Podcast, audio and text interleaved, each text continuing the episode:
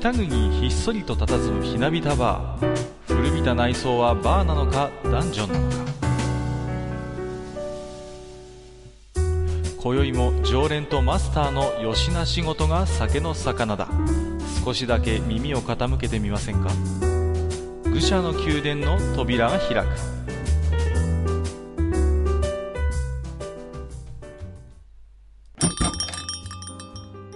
マスター、どうも。はいはい。金河新年。金河新年、今年もよろしくお願いします。はいはい。こちらこそよろしくお願いします。いやー、なんですか。まあ、あのー仕事始めということでね。そうですね。正月気分も、あの、そろそろ抜けてくる頃かな、なんてことを思うんですけれども。はいはい。うん。まあ、なんですか。この年末年始、まあ、あんなことありました、こんなことありました、いろいろありましたけれども、そうですね。何かあれですか、マスターの方で気になるものとかありました？うん。まあ、あのー要はね、うん。なんかどっかのアイドルグループが解散しただのなんだの言ってますけど、はいはいはい。あの、僕が気になったのはねう、ん。あのー東京かどっかの、うん。結構あの、有名なお寺さんがね、はいはい。何ですか、その、参拝客の、うんうんうん。えー、ベビーカーをうんうんうんまあ、ご遠慮くださいと。はいはいはいはいはい。いう、まあ、掲示というかお願いが出て、ありましたね。で、まあ、それに対してね、うん。まあ、いろんな方が、うん。あのーまあ、世知辛い世の中だって言ってみたり、うんうんうんその、なんかバリアフリーに反してるだとか、うん。まあ、いろいろ優しくない社会だとかなんとかっていうことを、まあ、いろいろ、まあ、けんけんがくがくね、はいはいはい。なんか随分と騒ぎになったみたいなんですけど、うん、議論になりましたね。ううんただ、えーよくよくね、お寺さんの方の話を聞いてみると、うん。もともとそこのお寺さんは、その、ベビーカーどうぞいらしてくださいとうんうんうんいうお寺さんだったらしいんですよ。はいはいわざわざ、そのベビーカーを押してる人のためにわざわざそのうん。通路というかね、んんん、スロープまではい作って、はいはいうん。どうぞこっちからそのお母さん通ってくださいと。うん。割とこうね、心を砕いてたんですよね、そういう方に対してね。ところが、その、うんあの、ベビーカーを、その、使ってると、その、要は列に並ばなくてもね、はいはいはい。参拝ができてしまうっていうことになってしまって、うん、結局横入りであるとかね。そうそう。で、ベビーカー1台に後ろに10人もね、5人も10人もそのうん家族がついてくるだとか、うんうんうん。もう全然そのベビーカーを使わない年齢の子を無理やり ベビーカーに乗せて連れてきたりとかね。ただただね、並びたくない、ないそうそうがためにね、使っているとい。そういうう、まあ、か、もう、はっきり言っちゃえばバカですよ。うん、本当ですね。そういうね、こう、少数のバカのためにね、うん。結局、その、ベビーカーが、うんまあ、禁止というか、まあ、ね遠慮してくださいっていうことになってしまう。うんまあ、あのー大多数のね、そういうベビーカー使ってるお母さんっていうのは、やっぱりあのね、ベビーカーを使うことに対して、ものすごく周りにも気を使うしね。うんうん、うん。あの、マナーよく使ってる方が大多数だと思うんですよ。そうですようん、ね。うん。うんだけど、本当そういう、ほんのわずかのね、そういうわがままな行動のために、うんあのー結構、なんて言うんですか、まあ、このベビーカーの問題に限らず、最近ものすごい短絡じゃないですか。あのーだからベビーカー使う人はっていう言い方になるでしょ？もう、ね、だから本当うんごく一部のそういう問題行動があった時に、もう、だからベビーカーはダメなんだ、みたいな、うんうんすぐそういう方向に行くじゃないですか。うんでね、まあ今回こうやって僕がその話題を取り上げたのはね、うん特に例えば僕らみたいなね、うん。まあ、サブカルなんてかっこいい言い方しないで、まあ、要はオタクですよ。はいはい。で、オタクの連中なんていうのは、うん。それじゃなくてもね、うん。こう、今でこそだいぶその、社会的に認められてきたとはいえ、いやいやまあ本当にね。やっぱりまだまだね、うんそのいろんな人から後ろ指を刺されるような存在なわけですよ。そうですね。うん、で、やっぱりそういうオタクの中には、やっぱりその、一部のね、歌舞伎者がいて、うんうん。やっぱりバカな行動をするんですよ。ね、尖った行動をして、まあ今そうそうそう特に SNS があるからそういうのがもうとにかく目立つじゃないですか。うんで、そうなっちゃうとうん、結局、やっぱりオタクはとかね。うんだからオタクはっていう言い方になる。で、あとはその、こうこうこういう人はもうん、う来ないでくれとかね。うんはい禁止だとかね。そうそうそうそう。だからそういう我々のその趣味の世界っていうのは、もうそもそもがうん。ある程度その白い目で見られるような部分があるもんだから、そうですね。うん。だから、その、そういう一部のもうバカ野郎のね、うん。その行動によって我々がやりたいことがどんどん制限されていってしまうという可能性っていうのは往々にしてあるわけで、そうなんですよね。ううん、すごくね、その、我々にとっても怖いことだな、いや、っていう本当にのがあったんですよ。そうねうん。うん、なんていうのかな、そういうね、やっぱり、こう、すごいなんていうのかな、逆から考えると、そういううん。何でもジッパ人からげにして、あの、うん。扱うからこそ、その集団の中から、もう本当に尖ったことをやり始めるやつ、かぶくようなことをやるやつっていうのが出てくるのかなという見方もあると思うんですよ。うん、うん。お同じオタクっていう、例えばくくりの中に入れられたくないんだみたいなところでね。うん。そこであえて過激な行動、過激な言動をして、目立とうとする、やっぱり、輩がいて、うん。で、やっぱそういうのがやっぱり目立つから、うんそういう時にそいつらの問題行動を見て、だからオタクは、だから撮り鉄は、だからゆとりはっていう言い方になっていくっていう。うんだから、そこもやっぱり短絡なんですよね。うんうん。だから、なんていうのかな、お寺さんの対応っていうのは僕もいろいろ、まあ議論のあるところだとは思うんですけれども、うん、一方でやっぱり一律でベビーカーはご遠慮くださいってしないと、その、しょうがない部分もなんかあるような気がするんですよ。そうそうそう。うん。だから、ね、お寺さんの、その、えー手法としてはう、ん。全くなしっていうものではなくて、うんうんうん。ある意味とっても有効なやり方なんだよね。そうなんですよ。ある意味ではフェアなんですよね。うん、うんうんうん。もう一律でちょっとご遠慮くださいっていうことにしているわけだから。うん。そこに対してね、これこれこういうルールでとかっていうことを始めると、それこそどんどん泥沼にはまっていくパターンだと思うんですよね。そうなんだよね。うん。うん一人まではいいとか、付き添いは何人までとかさ、そういう話になっていくと、よりも、じゃあこういう場合はどうすんだ？ああいう場合はどうすんだってことになっていくから、うん。だからね、た、例えばやっぱりそういう一部の横入りとか、まあ、あの、問題行動のある人がいる状況で、じゃあ同じお寺さんに集まっている人でね、あ、あの人もベビーカー乗りだから、ああいうこと考えてるんじゃないかっていうふうに、あのー意図してない人まで後ろ指を刺されるような状況というのもやっぱりそれはかわいそうなうん。わけだから。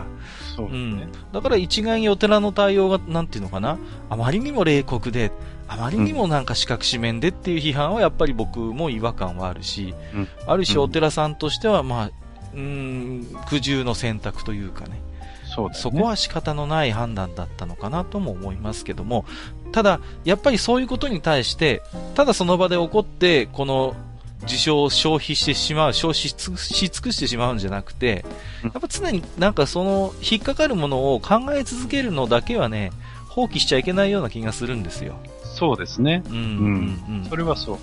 なんていうの、この結論が今簡単に出るような、こういう問題ではないけれども、こういう複雑なリテラシーの部分っていうのは、うん。だけどやっぱり我々が今引っかかってる部分っていうのを、どうにかしてやっぱ乗り越えていくために、やっぱ考え続けなきゃいけないし、やっぱ知恵を出していく努力は必要なんですよね。うん。そうですねう。ん。でそれを、ね、うん放棄してしまうのはやっぱり思考停止ですよ。うん。で、やっぱりね、そういう、あのー一部のバカのためうに、ん。その大多数の、えー良識のある人たちが、あの、襟を正すっていうことは、うん。まあ正直、こう、魔尺に合わないというか、うん。まあ、じくじたる思いがあるというか、ん。そうなあんね。の、なんで俺たちがっていうのが、うん、あー気持ちが出るのもわかるんだけれども、うん。でもやっぱり、あの、そういうバカの行動っていうものを、うんその許さない雰囲気作りっていうか、んうん。そういう連中が、その、うん、やっぱり現れないような雰囲気作りのためにもね、うんうんやっぱり、例えば、えー、ベビーカーを押す人たちうんは、やっぱり自分たちでも気をつけなければいけないところもあるんだろうし、そうですね。うん。で、僕らも、その、オタクとしてね、うん。うん。やっぱり、その、えー、ある意味、後ろ指を刺されないうんうんような、その、行動をとっていくうんっていうことも、もう大事だろうし、そうですね。うん。だから、その辺がね、こう、やっぱり、うん、いろいろ、こう、他人のことを思いやったり、うんまあいろんなことを考えながらね、うん。やっぱり行動するっていうことをやっぱ忘れちゃいかんのかなとうんうんうん。いう気はしますよね。そうですね。やっぱりその、なんていうのかな。そう内輪の論理だけで動いてたら、やっぱりどこかで摩擦は生まれるんですよね。うん。うんそうそう。だから、なんていうのかな。どん、まあ、昔のオタクと今のオタクってまあいろんな比較論がありますけど、うんかつてはどんどんどんどん内へ内へ入っていくようなね、そういう時代があった一方で、今のオタクっていうのはどんどんどんどん外に開いていくっていうことで、はい。はい。まあ、そのことによって逆になんかそういう普通のね、人から見たときにオタクの行動みたいなものが、まあより目に触れやすくなってたりとか、まあそういう部分もあるんでしょうけれども、うんやっぱそういう時にね、うん、あのーやっぱり自分一人のやっぱり問題ではないっていう、常にね、常に何かそういう、ある種の、あのーずなんていうのかな、そういう属性をやっぱり人はね、いくつか持ってやっぱり社会的に生活しているわけですから、うん。やっぱそこの意識がね、やっぱりないとね。ん。そうですね。うん。とは思いますけどもね。まあ今日はね、はい。あのーまあこの後本編で話すことでも、ええあのええ。まあ僕がね、まあ体験してきた、いわゆるその ID。ダダ漏れでの、その、ある程度、その節度を持った書き込みしていたパソツ時代と、うん。えー ID から何も個人が特定されない、うん。えー匿名での、えー最近のね、掲示板での、その、えーまあ、やりとりみたいなものもね、うんうん多少比較はしていこうかなとは思ってますけど。そうですね。だから、今はね、ある種のその、匿名性みたいなものが、まあ、ある程度なんかこう、担保されてたりとか、当然のように、あのーありますけれども、まあ、実はそれが当たり前でなかった時代があるんですよね。うん、そうそうそう。だからやっぱりそういう若い方はね、もうインターネットあるいは掲示板イコールもう匿名みたいな常識っていう方もいらっしゃると思うんですけども、今日のね、あの、これからのその話を聞いていただいてね、ああ、うん昔そういう時代もあったんだっていうことをね、知っていただくだけでもね、何か違ってくるのかなと思うんで。うん。じゃあ、うんまあ、そんな感じでね、えー少し重い枕になりましたけども、新年早々。本当だよ。うん。えーと、ね、いろいろとまたお話をお伺いしていきたいと思いますので、本日はいはいもマスター、よろしくお願いいたします。はい、よろしくお願いします。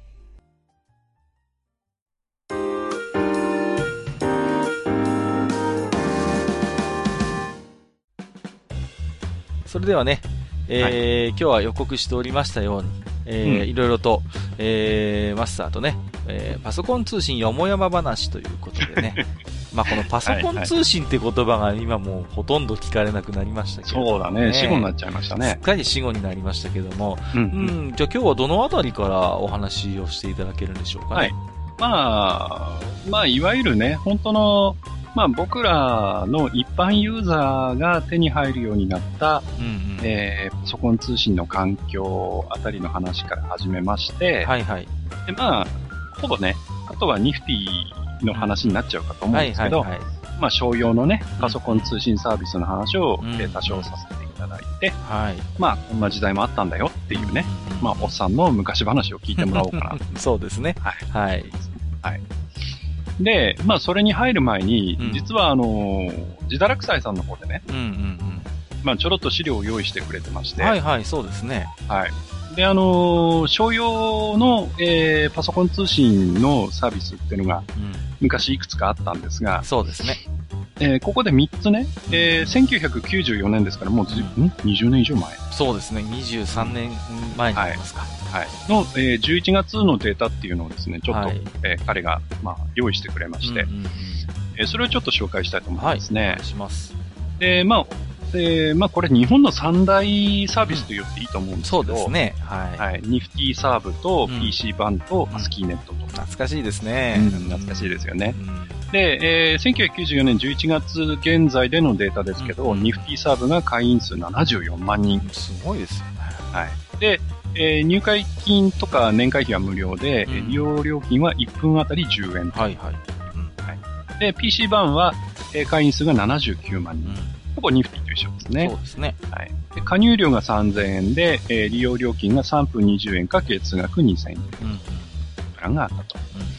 で、アスキーネットは、えー少し規模が小さくて、えー約会員数が10万人。うんうん。で、登録料が3000円で、えー利用料金は、えー、1月5時間までが2000円で、5時間を超えると、まあそこからは重量制で3分20うんうんで、えーこれはあくまでサービスの利用料金であって、はいはいはいその他に、いわゆる、まあ、えーアナログ回線を使って電話をかけて、うんうんえーパソコン通信をしてますんで、普通の電話代がかかるそうなんですよね。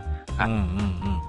形で、まあ、パソツをこの当時の人たちはやっていたと。はいはいはい。で、まあ当然、それ以外にもパソコンとかうん、モデムとかえー通信ソフトっていうのは、あの最初から入ってはいなかったそうなんですよね。はい。で、そういうものをいろいろ買い揃えると、うん。まあ初期投資で20万以上かかる。かかりますっていうね。まあ、そこそこ、えー高額な出費を伴う趣味であった。そうですね。えー結論として、うんえーまあ、自堕落斎さんが何が言いたいかというと、うん閣下はブルジョアと。なんでですか？なんでそこに繋がるかな？いやいやいまあやいやいや。ね、これは、あの、僕が言ってるんじゃなくてね、あの、彼が言う。いやいや、なんかずるいな。まあまあね、いやいやいやあのそういう、ちょっと資料を用意していただきましたけども。はいはいはい。まあ、まあ、あの、パソコン通信のね、うんあの、まあ、古い時代の話を、これよりももうちょっと遡った話ですが、はいはいはい。はい。まあ、どういう風に広まっていったかっていう話なんですけどね。まあ、パソツ時代自体は、うんまあ、パソツ、パソツって言っちゃいますけど、ええパソコン通信っていうものは、そうですねえーいわゆる、まあ、8ビットのマイコン時代からすでにうんあったんですよね。はいはいはいはい。うんで、あのーまあ、知ってる人はかなり少ないかと思うんですけど、えー PC8801 の時代うんに、うんうん。えーその PC8801 のバリエーションとしてう、ん。えー PC8801TR っていうマシンがありまして、はいはい。これどういうマシンかっていうと、ええ。あの、音響カプラーっていうものがついてたんですね。すごい久々に聞いたよ、音響カプラ。はでうんうん今の人って音響カプラーってわかんないと思うんですが、うんうんあのね、うちのこの、まあ、番組を聞いていただいてる方って結構年代高いんで、そうですね。まあ、知ってる方もね、結構いらっしゃるかと思うんですけど、はいはいはい。まあ普通データ通信っていうとね、まあモデムを使ったりとか、うん。まあ LAN を使ったりとか、うんうんうんまあそういうのがあるんですけど、うん。この当時はまだその LAN とかそういうプロトコルがなかったので、はい。えーまあ、し、データの、まあ羅列を音の信号に変えて、うんうんうん音のデータとして送ると、つまりあの、えープログラムはあの、カセットテープに録音していたのをね、うんそうですね。うん。うん。それを相手がカセットテープじゃなくて、相手がそのままパソコンだよっていう形の、まあ、通信だったんですけど、うんはいはいはいはい。で、その音声を送るのに電話回線を使わないんですけど、うんうんえーその音声データを電話回線に載せるのに、うん普通に、あの、電話機の受話器をうんうんそうそうそ カポッとはめう。て、そう、はめるんだよね。そうそうそう。んうんうんで、いわゆるその受話器の話すところから音をギャーッと出して、そうそうそうそあの、音声の、あの、電気信号に変えて送って、また向こうでは逆にスピーカーの方からそのギャーって音を出しう。て、そうそう。受話器で拾って、うんあ、受話器からその音響カプラーの方に拾って、うんうんえー、パソコンに転送するっていう、すごく今となってはまどろっこしいうん感じの、えー、まあ通信媒体があったと。そうですね。あの、受話器をね、はめ込む、まあ、アダプターみたいなもんっていうんですかね。しかもあれですよ、今のね、その、シャレオツな電話機とかじゃなくて、本当にあの、そうそうそう、黒ジーコジーコやるタイプのねそうそう、ね。うん手回し黒タイプ電話ああいうタイプの電話機のあの受話器ですよ。そうそうそうそう。あれをこうカポッとはめるね。だから結構でかいんですよ。でかいでい。かい。うん、なかなかごつい、あの、ガジェットでしたよ。そうです。これはね。うんうん。はいで、まあそういうのがあったと。うん。で、ちなみにこの時代の通信速度っていうのは、やっぱりそのテープに録音するとか、あの辺と、それほど変わらないスピードなので、はいはい。まあ、300bps、えー、ですから、えー、1秒あたり39バイト。バイト、ね。バイトです。キロバイトでもメガバイトでもテラバイトでもないです。ただのバイト。はい。窃盗時が全くないバイトはいですね。はいはいはい。はい。で、この、えー、三大体、えー、39倍、まあ40バイトぐらい、うんうん1秒あたり40バイトぐらいなんですけど、はい。ちなみにですね、うんこの転送速度っていうのがどのぐらいかっていうんうんうことをちょっと言いたいんですが、はいはい。あの、僕のツイッター見れる方はですね、うんうんうん。あの、僕のツイッターってアイコンがあるんですよ。うんうんうん。あの、木製の埴輪の上に土佐分担が乗っかってる、乗ってますね。なんかはいはい。妙的連なアイコンなんですが、うんこれの元画像っていうのが、うんあの、400×400 の JPEG の画像で、うん。だいたい 40KB なんですよね。40キロバイト。はい。うん。で 40KB っていうことは、まあ、ざっくり計算で4万バイトなんですよ。うん。うん。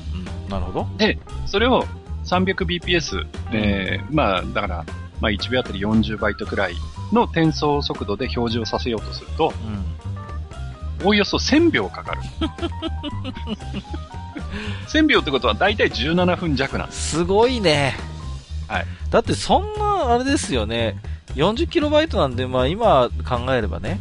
もはいうめちゃくちゃ軽い、本当にもう一取るに、瞬ですよ。ね、取るに足らない容量じゃないですはいか。うん他の画像とかも全部含めて一瞬で出るっていうぐらいのね。うんうんうん。そうそうそうそう。ね。それが、まあ、当時の通信でいくと、まあ、17分弱かかって出たものが埴輪の絵っていうね。いやー、ね、その間、電話の、そのね、あの、うん。通信料かかりっぱなしと。かかります。まあ、要はね、ずっと電話かけてるようなもんですからね。うんうんうん。そうなんですよ。もう、すごい時代ですよね、そう考えると。まあね、この時代っていうのは実際にはその、まあ、あの、僕らのレベルのね、一般ユーザーのレベルにそのパソコン通信っていうのはなかなか来るものではなかったんですが、まだまだね。うん。はいで、この一般ユーザーにね、そのパソコン通信っていうのが広がるのには、やっぱり、えーパソコン自体が16ビット自体に入るまで、うんやっぱり待たなきゃいけなかったんですよね。よね。はいはい。で、まあこの辺ちょっとウィキペディアなんかも見てみたんですが、うんえっ、と、日本における、まあ、公開提供を目的としたパソコン通信の始まりっていうのは、はいはい。えー1984年、うん。えー、千代田時はなんですかね、常磐なんですかね、うんうんえーマイコンクラブっていうのが、うん松戸、松戸市内に開設したものが、日本初のパソコン通信の、まあ、サービスだったということらしいんですよ。はいはいはい。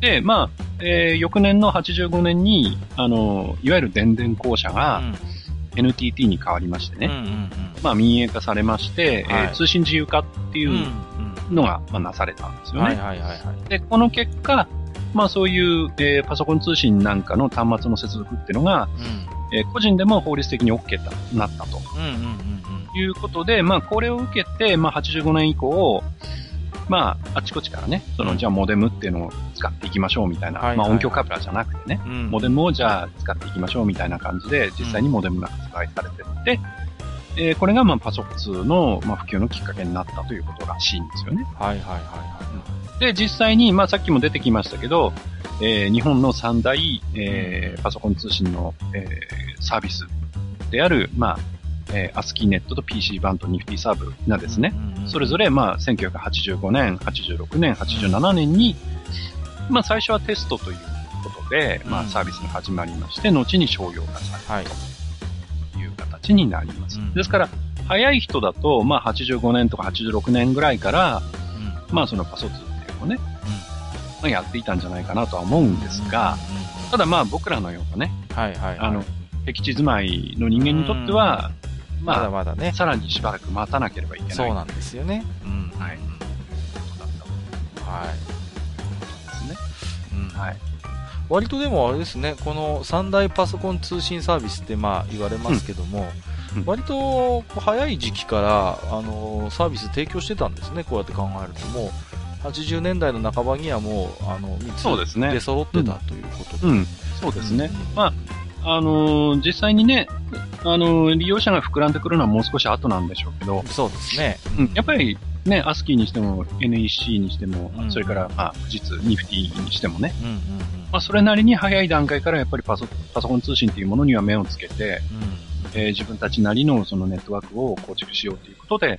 まあ、始めたんだろうな、うんうんうん。そうですね。というふうに思います。うんうんで、まあ、一般的なね、話してても面白くないんうで、はいはい。えー僕のね、まあ、個人的な、まあ、経験をちょっと、はいはい。まあ、昔話をね、ぜひぜひ。話をさせていただこうと思うんですけど、はいはいはい。まあ、僕が実際に、まあ、パソコン通信の、えー世界に入っていったのは、えーこの、えー時代からさらに、まあ、えー数年遅れうんはい。になりまして、えー1994年、まあ、平成6年なんですけど、うんうんこの年にですね、僕があの、当時の FM タウンズという富士通のうんうんうんパソコンをね、はいはい。買いまして、タウンズですよ。タウンズです。で、このタウンズは、あの、随分後半のタウンズで、うんうんうん。あの、MS-DOS だけじゃなくて、Windows 3.1がもう使える。おーそうですか。おー。なるほど。Windows 3.1が使えるタイプのタウンズを僕は入手をしています。CD ドライブってもうついてました？あの、タウンズは初代から CD ドライブあなん、で。もうずっとついてるんですっけ？そうそうそう。ね、あのーかっこいいんだよね、タウンズ。ちょっとグレーっぽいさ、テーマカラーっていうイメージカラーがあってさ、うん。ね、うん。あのーあれですよね、PC エンジンの、あのーあれですよ。あれをちょっと彷彿とさせるような、うん。うんうんイメージがありますけどね。でもですね、あの、僕が買った時のタウンズは、うん。すでに、あの、ああいうグレーのああいう筐体じゃなくて、あ、本当？普通のね、白い筐体になってました。なんか、あどうしても FM タウンズっていうと、ほら、私の中では南野陽子とかね、はい。そうそうそう、宮沢りえがさ、宣伝してた、あのーあれでしょ、うんこう CD が縦に入ってさ回ってんのが見えるそうそうそうう。そうそう、あれが FM タウンズのイメージだけど、うんそれよりもうちょっと後になる後なんです。はいはいはいで、僕のやつはもう普通に、あの CD ドライブがフロントローディングになってるタイプトレイがガーッと出てくるタイはいはいはいはい。なるほどなるほプ。かなり、その、いわゆる PCAP 互換機みたいな感じの。かなりそれに近づいた形のタウンズだったんですね。なるほどなるほど。うん。はいはいはい。で、この時に、まあ僕が、あの、まあ就職をして、えー、初任給とかボーナスとかうん合わせて買ったんだったかな。はいはいはい。で、それでタウンズを買ったんですけど、うん、で、当然まあ本体と、うん。まあディスプレイのセットを買いますよね。はいはいはい。で、その他に、うん。あの、僕はね、当時も、えー、モデムがね、まあ、うんもちろんアナログのモデムなんですけど、はい。えー、14400、まあ、一ちょんちょんなんて言いましたけど、うん。あの、BPS で14400まで使えるっていう、あの、サンタックっていうメーカーの、はいはいはいはいはい。あったんですよ。よ。ええええええ。全部がね。はいはいはい。で、それも一緒に買ったんですよね。で、あの、モデム、当時、うん。モデムと、そのパソコン本体を同時に購入するっていうのは、うん。当時でもまだ珍しかったみたいです。いやー、珍しかったですよね。うん。だと思いでま、すよ。店の親父にうん変態って言われました。いやー、でもわかるわ。うんまずね、その、そもそもそのモデムがまず、標準でついてるなんていうことがなかったですからね。ないです、ないです。当然。本体にはその LAN の端子なんかもないしうん、うんうん。そうですね。で、あのー他のコンピューターとのデータのやり取りっていうのをや、例えばフロッピーで持っていくとかね、うんうんうん。まあ、そういう形しかなかった時代ですから、そうですね。はいはいはいはい。その時代に、その、一丁ちょんのモデムを一緒に買ってね、っていうのはね、やっぱりちょっとうん変なやつっていう風に見られたみたいですね。まあまあ、そういうふうに言われるでしょうね。はい。まあ実際変態だから仕方ないんいでやいやいやいやいや。まあ、だからね、やっぱりそういう、モデムがまあ別売りになってるってことは必ずしもね、やっぱりパソコン通信っていうのが、パソコンで,、でなんかできることの、決してあの主流にはなってなかったんですよね。はい。そうです。うんうんうん。まだまだ、まだまだね。パソコン、特にそのホビーユースのパソコンっていうのは、うんうん。あーその値段の高いゲーム機、うんうんうんうん。そういう、やっぱり、あの、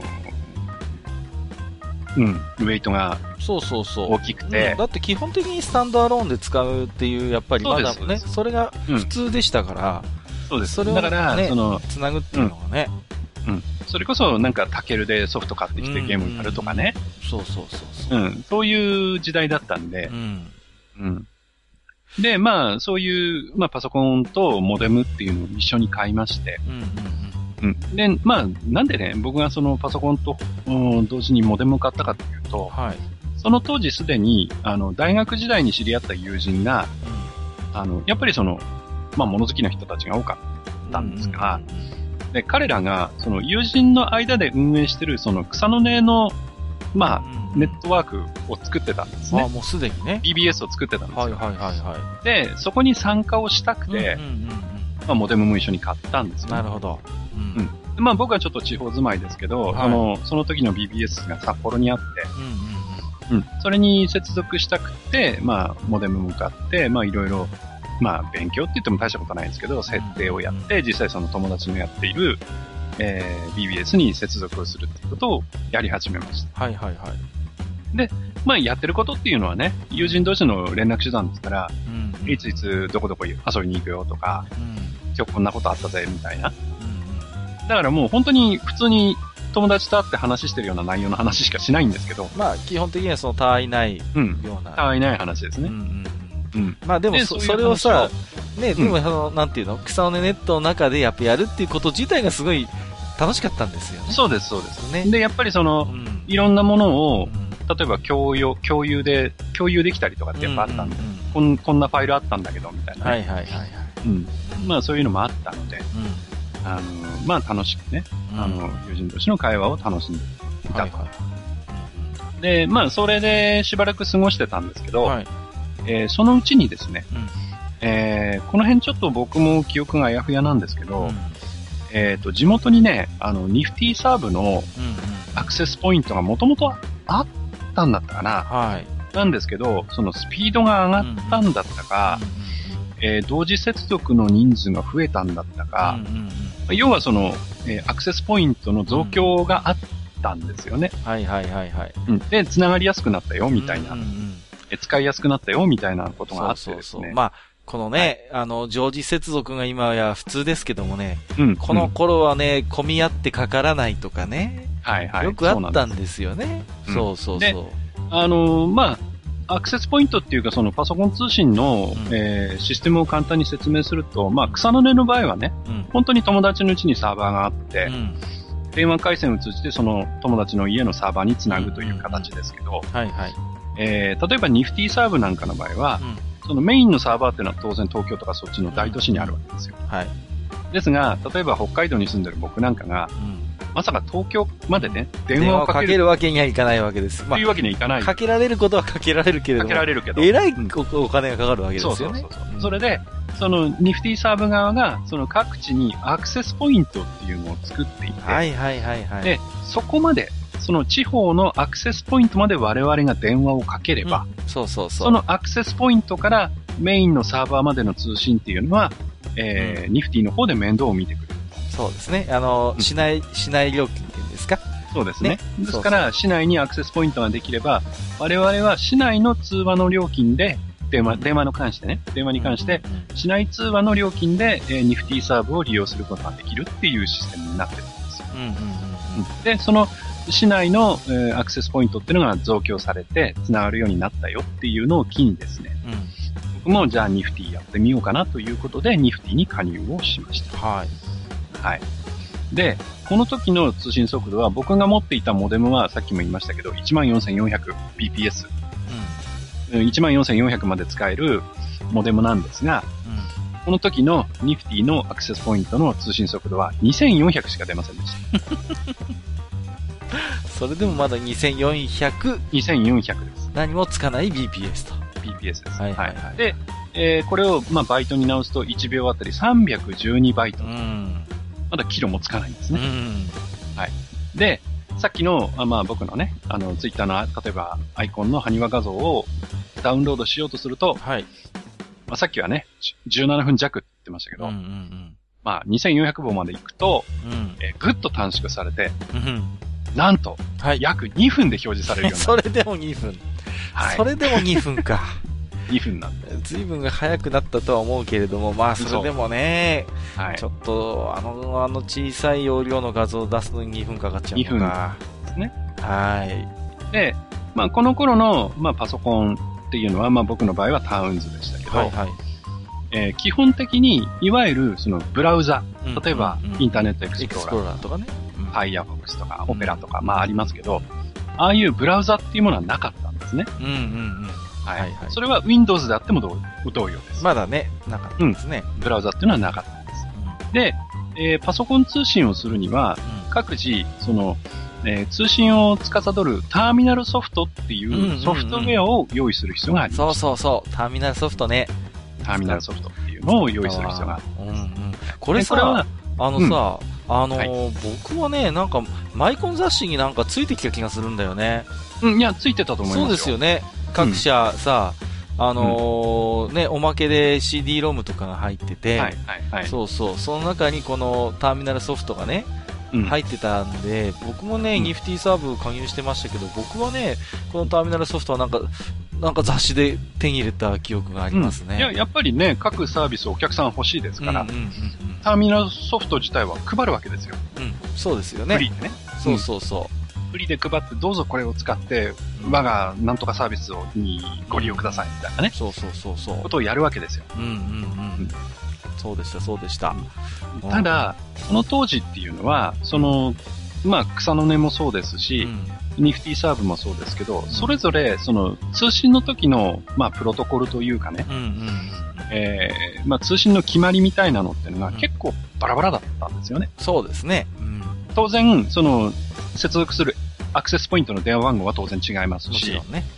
うん。あとその通信速度もね、当然違いますし、うん。あとその全二重とか半二重とか、えーパリティビットがどうとか、そのストップビットがどうとかっていう、そのいろんな通信のその細かい決まりみたいなのっていうのが、はい。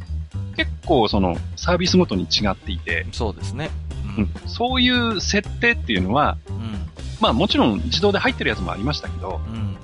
基本的にはネットサービスごとにうん自分たちでターミナルソフトの設定っていうのを自分でする必要があったんですね。はいはいはいは当然自分の ID なんかも入れとかなきゃいけないですし、そうですねまあ手打ちでする場合は別だけどね。い。うんうんうんうん。まあ、そういうのも、まあかなり手動でやらなければいけなかった。これをね、あの、試行錯誤の連続なんですよ。うんこれは。うん。なかなかうまくいかないんですけど、まあ、それこそ雑誌を見たりね、うんいろいろ情報をやってる友達に聞いたりして、やっぱもう、なんていうのかな、少しずつ自分で覚えていく部分だったんですよね。そうですうね。んで、こう、まあ設定ファイル、ファイルに設定を入れて、うん。実際にターミナルソフトを走らせてみてうん、うんで、あの、モデムがね、カチッって言って、うんうんうん電話をかけるんですよ、モうん。デムが。あれはね、最初は感動しましたよ。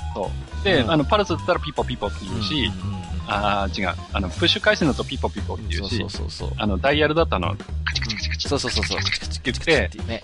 あの、ダイヤルするわけですよ。そうそうそうでそつながる、電話、電話をかけてつながると、あの、ピーっていうう。音がして、そうそうそうそう。まあハンドシェイクオンって言うんですけど、で、その、向こうの音とこっちからも音を出して、うんその実際に接続を確立するっていう、うんえところが来るんですけど、そうするとターミナルソフトにうん何かしらの、その、レスポンスがあるんですよね。そう、帰ってくるんですよ。返ってくるんでそこで、例えば、コマンドを打って ID とかパスワードを入れて、入れたら、やったっていう感じなんですよね。そうそう、そうなんですよ。うんそこまでの過程がね、うんものすごいアナログなんですけれども、うん。まあね、いや、もう実感を持って、あ、繋がったっていうのがすすごいわかるっていうね。そうそう。ね、今のパソコンなんていうのは、まあ、多少ね、モデムの設定とか、まあ、ルーターの設定なんていうのはありますけど、ええまあ、基本的にはね、なんかこう、ブラウザポンポンとクリックすると、パッと繋がってね、Google の画面からがパーンと出ちゃうんで、えもう繋がってるのは当たり前ですからね。あんまり、りその感動がないんですけど、うん。当時はまずその、やっぱりきちんとそのハンドシェイクして、あ、つな、通信を確立したっていうのがね、そうそうそうそう。わかるのがね、非常にこう、嬉しかったね、いやー、本当にその実感がありましたね。うんはい。で、まあ僕はね、あのタウンズを使っていたんで、まあ、はいタウンズでは有名なモップタームっていうターミナルソフトがあって、はい。まあそれを使っていたんですけれども、うん。ただその、えー、さっき、まあ、ジダラクサイさんがね、用意してくれた資料にもありましたけど、はい。例えばニフティサーブであれば、ニフティをえー使う使用量もそうですし、うんうんそれとは別に、要は、えーアクセスポイントまで電話をかけているわけなんで、ええ NTT に支払う電話代が発生するんですええよね。うんそうですね。で、そうすると、例えば、えー、それってのはもう重量制で、例えば1分10円とか、うんうんうんそういう額で繋いでますから、はい。繋ぎっぱなしにしてネットをダラダラ見てると、どんどんお金がかかってしまう。そうそうそうそうそう。ですから、基本的には、繋いだら、見たいところのサービスとか、うん掲示板の中身、会議室の、えーログなんていうのを、うんとりあえず全部ガーッと落としちゃうんです。そうそうそう。そうね全部とりあえずダウンロードしてしまって、うんダウンロードした上で、回線を一度切断するんですよね。うんそうですね。そうそうですよ。はいはいはいはい。で、一度切断をして、そこまで行ってから、あら、もうゆっくり、そのログを全部見ていくと。うん。うん。いう行為が普通だったんですよね。そうですね。あのーですからね、繋いでる時間をできるだけこう短くするっていうね。そうそうそこですよね。うんうんだから、例えばどっかの、まあ、か会議室を見てな、なんとなくこれにレスポンスしたいなっていう、うんえーまあ、発言があったりすると、それに対するレスポンスをまたオフラインで用意をしておいて、ね、テキストに書き込んでおいて、そう、あらかじめね。うんはい。で、接続を確立して、そこの、えー会議室に飛んでって、自分のその、えーレスポンスを流し込んで、うん。また切断するっていうようなね。そうそうそうそうう。うん。そういう、あのー行為が、まあ普通である。うん。よほどお金に、あの、余裕の、もうある人でなければ、そういう使い方をしていいそうですね。というのが普通です。うんまあ、あの、普通の会議室を使ってる場合の話ですけどね。はいはいはい。はい。で、えー基本的にニフティは、あの、うんサービスの中ではう、ん。えーいわゆる GUI と言われるグラフィカルイン、えーユーザーインターフェースなんてのは一切なくてね。うんうん。マウスでポンポンなんていうのはなくて、うん。もう基本的にコマンドはすべてキーボードでの手打ちと。はいはいはいはい。はい。で、どこの、その、えー会議室に飛ぶとか、うんうん。えーまあ、ログを出すとか、うんえーそういうのも全部コマンドの手打ちだったんですようん。うね。んうん。で、それをいちいちやるのは面倒なのでう、ん。うん。だから、その1日のルーチンとしてうん、例えば、えーここの会議室に行って、その会議室のログを見るよ。うん。それから、この会議室のログを見るよ。えー例えばそれを3つぐらいやるよ。というような、あールーチンワークになってるんですけど、うん。うん。そのルーチンのコマンドを、あらかじめ、その、ターミナルソフトのオートパイロットという機能があって、はいはいはいはい。そこに突っ込んでおくんですね。うんうん。そうすると、基本的にはターミナルソフトを起動して、オートパイロットをスタートさせると、うん。電話をかけて、うん。接続して、うん。うん。えーその会議室のログを取得して、うん。うん。えー切断するっていうところまでは、全部自動でやってくれる。ありましたね。そうそうそうそう。うん。もう、それが使えるようになるとね、うんなんかこう、パソコン通信上級者みたいなね、あ、そうですね。なんかそういう気持ちになったもんですよ。うん。うんそうそう。で、オートパイロットで、えーログを取得してきて、回線が切断してから、まあ、ゆっくりじゃあ読もうかと、コーヒーでも飲みながらみたいな、はいはいはいはい。そうですね。そういうような使い方をしてるっていうのが、うん。まあ、普通だったかな。まあ、つなぎっぱなしっていうのは基本的に考えられなないいんでね。ですね。そうはいそうそう。まあね、あのーよくネタにされますけどね、テレ放題とかね、そういうサービスもだんだん出てきますけどもね、あのー夜中にね、こう、つなぎっぱなしのサービスができたりとか、はい。ね、定額で、あるいは、ドニーチョって言ったかな、あのーありましたね。土日にちょっとや、安いサービスがあるとかね、うん。いろいろとそういう回線を少しでも、あのーお得に使おうというサービスをね、NTT も提供してくれたりなんかしてね。でも実際は、テレ放題が登場するのはもう少し後じゃなかったかなという気がしますね。そんな気がします。うん。ニはいフティフォーラムとかサーバーとか、サーブとか見てた頃は、まだそういうサービスもあまり普及してなかったような気がしますね、確かに。はい。はい。でね、まあ、あのー僕はね、ニフティしかやってなかったので、ちょっとはい PC 版とかの話はできないんですが、えええええあの、そのニフティの話をね、えはい。まあ少し、もうちょっとだけ細かくね、うんうんうん。あの、話をしていこうかと思うんですおが、願いします。はい。あのーまあ、いわゆるニフティのサービスっていうのは、普通のインターネットを見てるのとは若干違いましてねう。んうんうん。あのーえー感覚的には、うーんとね、えー2チャンネルを見てる感じうん。はいはいはいはい。うんうん、と考えていただくと、かなりしっくりくるかなと思います。で、はい、えーニフティのサービスには、えーまずメールのサービスがあります。うで、このメールはいわゆる E メールと感覚的には近いんですが、んうんうん。えー届く範囲はあくまでニフティのユーザー同士のみ。うんうんうんまあ、後からはちょっと変わったんですが、はい。僕らがやってる頃っていうのは、そのニフティに加入している人との間のやり取りのみうんうんうん。ができるメールのサービスっていうのがまずありまあす。りましたね。まあ、使い勝手自体は普通の E メールと大して変わりません。うんそうですね。でえーメインとなるのが、えーフォーラムと言われる、うん。えーまあ、掲示板群ですね。そうですね。と、あとは、えーまあ、チャット。チャットの機能がありました。ありましたね。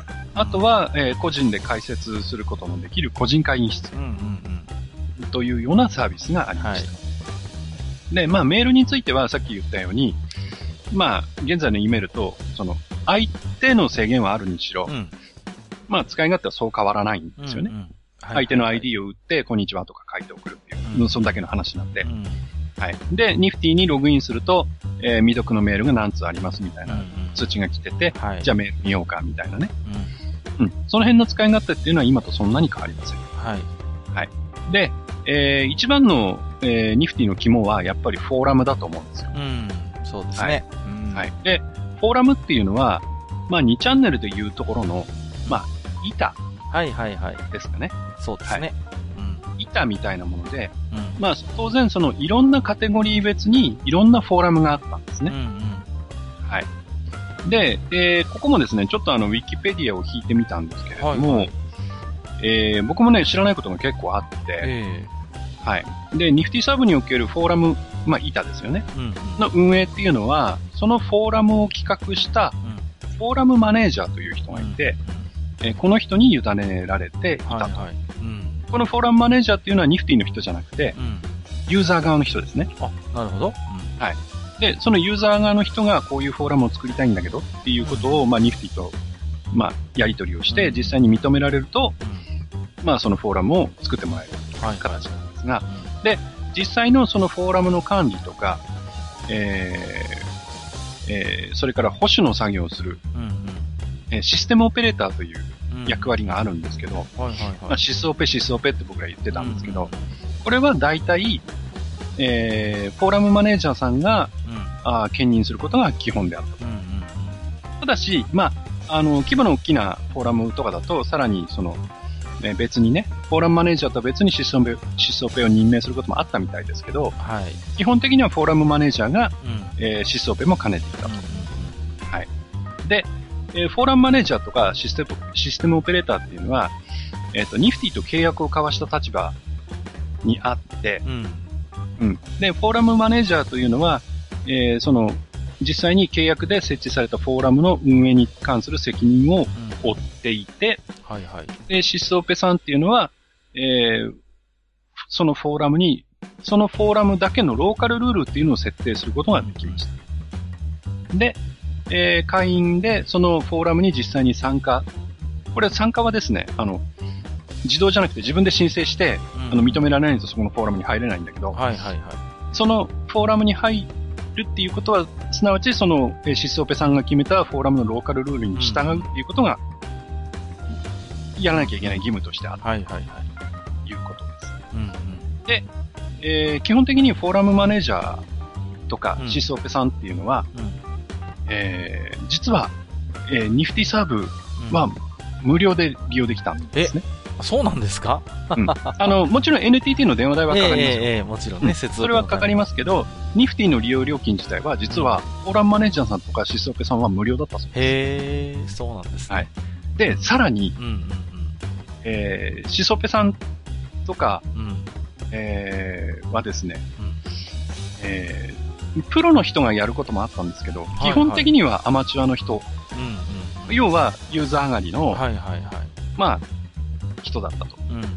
いうことなんですけど、うんえー実はそのフォーラムごとにうん、その会員が、まあ一般ユーザーが接続しますよね。で、そうすると課金が発生しますよね。はい。うん。で、その課金の一部が実は、うんシスオペさんにキックバックされていた。あ、そうなんですか。いやー、これは知らなかったな僕も知らなかったです。うん。で、中には、うんこれどこのフォーラムかわかりませんけど、うん。年収を4000万を超える人もいた。シソベね、ニフティフォーラムの、はい。あ、そうですか。はい。らしいです。まあ、これはあの、あくまでウィキペディア情報なんで、はいはいはいどこまで本当か僕わかんないですけど、うんうん。ただ、あの、ちょっと思い当たる節があるのは、はい。あ後でもちょっと話をしますが、僕はあの FC ゲームっていうそのコンピューターゲームフォーラムによく行って、出入りしてたので、はいはいはい。そこのオフ会に実は一度だけ出たことがあって、ほうほシソーペさんに実はお会いしたことがあるんですよ。う。なるほど。はいはいはい。で、その方がうん。どう考えてもお金持ちだったんですよね。そうですか。そうなるとでやっぱり、キックバックがあったんだ。うんちょえー、これ言っていいかどうかわからないので、今はちょっと言わないでおきますが、はいはいはい。結構大金をポンと出したりするような人だったそうなんですか。はい。なるほど。というこの人はちょっとお金持ちだぞっていうのがはいはいはいはいあった感じだったので、もしかしたらそういうキックバックっていうのがんあったのかなっていうはいのはあはいはいります。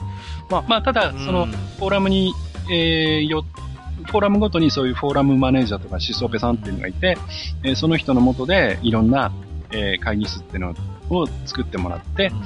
えーそこでみんながこう、ワイワイガヤガヤとそのやり取りをしていたと。だから、なんていうんですかね、まあ、よく2チャンネルでもよくあの板ごとに自治スレとかね、ありましたけども、よりなんていうのかな、より自自治色が強いんですよね、そうですね、きちんと管理理されてる感じですようんうんね。うん、そうです、まあ、参加する人間も ID で紐付けられてますから、はい。基本的にはあの、ね、匿名というわけではなくて、そういう本当にもう会員制の、まあ、会議室みたいな形をとっているわけですから、はい。うん。はい。でやっぱりね、あのシスシスオスペさんって、まあ、本当に結構大変っていうかね、うん。やっぱりいや、大変だと思います。はい。うん本当に、ね、その会議室の人たちが気持ちよく利用できるように、いろいろ気を配り、うん心を配りね、うん。うんやんなきゃいけないから、まあ、ちょっと4000万年は極端な話かもしれませんけれどもね、はい。まあ、ある種、そういうね、うん、なんかこうインセンティブがあっても、まあ、おかしくないような、そういう養殖だったことは間違いないなとそうですね思いますね。で、そのフォーラムの中で起きた問題に関しては、うん結局、えーそれを、まあ、収めていくのはやっぱり、うん、シソペさんの仕事だったので、そうですね。ううん。だからやっぱり、そういう、えー、シソペさんに求められるものっていうのもうん、すごく理想が高くてね、はいはいはいはいや。っぱり、こう、やっぱり人徳のある人がやってないと、うん、そうそうそうそう。やっぱりフォーラムとしてもちょっとおかしなことになってしまうという。シスオペさんがとても優秀なところはやっぱり盛り上がるし、なかなかシスオペさんがこう、まあ、うまく、うんあの、いつも姿がないとかね、どうもじ、んあの、管理がうまくいってないぞってところはやっぱり過疎になっていくっていうのは、はい。うん、それは当時からそうでしたよね、やっぱりね。はい。はいうんで、まあ、そのフォーラムなんですけども、はい。で、そのフォーラムの中に、あの、いろんな会議室、さっきも言いましたけど、うんうんうん会議室っていうのがありまして、はい。これが2ちゃんでいうところの、うんあの、スレッドってやつはいですね。はいはい。板の中のそういうスレッ。ドですね。はいはいはい。で、いろんなこれについて語ろうみたいうんうなんうん。えーものがいろいろあったと。はい。で、それぞれの会議室の中で、えー例えば、えーこのゲームについて語りましょうとか、うんうんうんうん。えーそういうことでいろいろみんながこう、ワイワイガヤガヤとお話をしていたという形です。で、あの、実際僕がね、あの、どういうフォーラムで入りしてたかっていうと、やっぱり FC ゲーム系はよく言ってたんですけど、はいはいはい。そのコンピュータゲームフォーラムの中でも、うん。実はさらにそのフォーラムが細分化されていまして、ええ例えば、えー FC ゲーム A っていうそのアーケードゲームフォーラムとか、はいはい。FC ゲーム M っていうゲームマシンフォーラム。これゲームマシンっていうのは、あの、コンシューマーゲームだと思ってください。うん。はい、ゲームマシンフォーラム。それから、えー P- FC ゲーム P っていうパソコンゲームフォーラム。それから FC ゲーム R っていう、こうんこっちは、えーと、コンピュータゲーマーズサロンかなっうん。ていうのがあったり、なんかサロンって懐かしいね。はい。結構、結構いろんなフォーラムでこのサロンがあったんですよね。はい。フリーの交流版みたいな感じでね。はいうん。はい懐かしいね。で、あ少し後になってから、FC ゲーム X っていう、いわゆる年齢制限のある、はいはいまあ、あの。カッカが得意な系統の、私はここに入り浸ってましたよ。はい、あの、そういう、えーフォーラムも少し遅れてできはいはい。で、その他にも、実は、あの、前にも、えーお話をしたことありますけど、 MIDI を扱ってるうんうんうん F ミディっていうフォーラムがあったりとか、はいはい。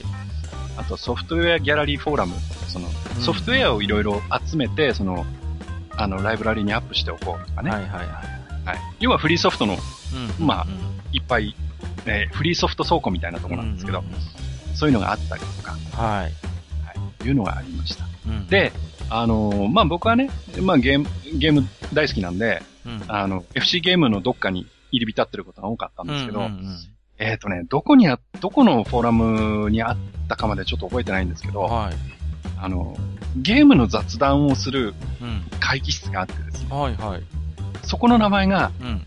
えーギルガメッシュの酒場って いいですね。雰囲気どがあるな。っかで聞いたような名前の、えうんーついた、あの、会議室がありましていい、ですね。うん。で、そこで、あの、僕は今日こんなゲームやりましたよ。とか、こんなゲーム買いに行きましたよ。とか、あそういう雑談。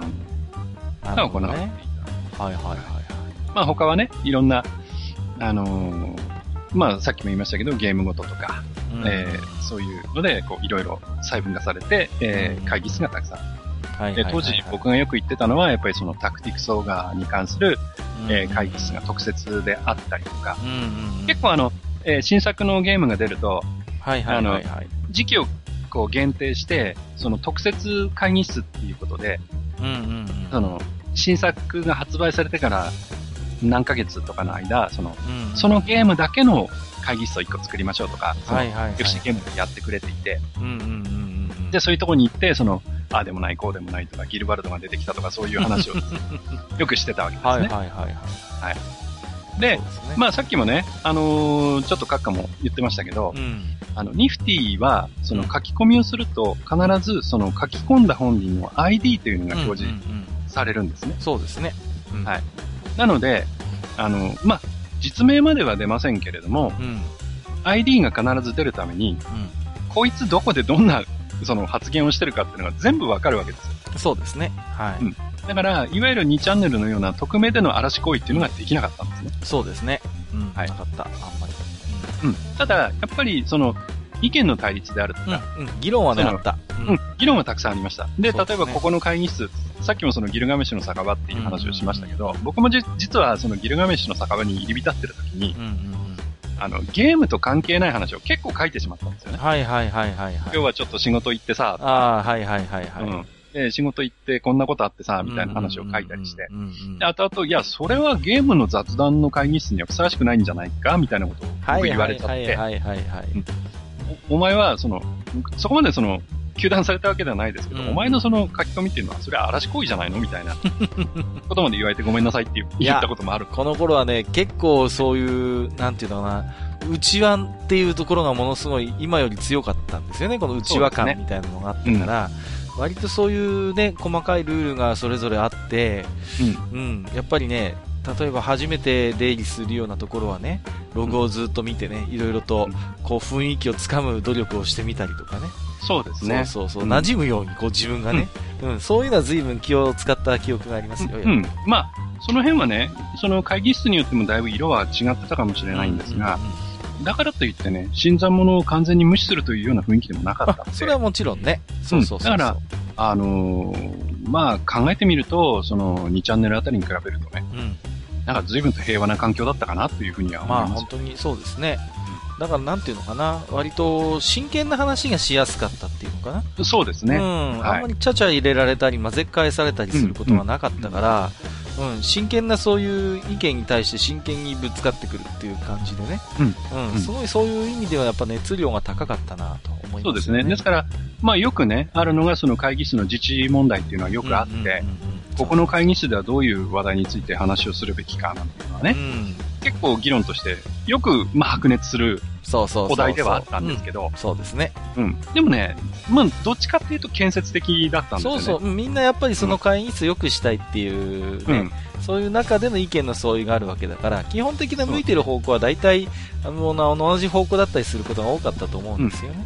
まあもちろんね、あのーさっきの、まあ枕の話じゃないですけど、みんながみんはいはいはないそうだったというつもりは僕はもちろんね、中にはね、ううん実際にはなんか事件になって、はいはいはいその裁判にまでなった事例もあるみたいですが、はいはいはいはい。まあ僕はちょっとそっちには一切関わってなかったので、うんうんうんはい。まあ、その辺はよくわかりません。ただ、僕が言ってた範囲では、えー、まあゲームフォーラム、コンピュータゲームフォーラムの中っていうのは、うん。おおむね意外と平和だったなっていう感じがありました。そうですね。ははい。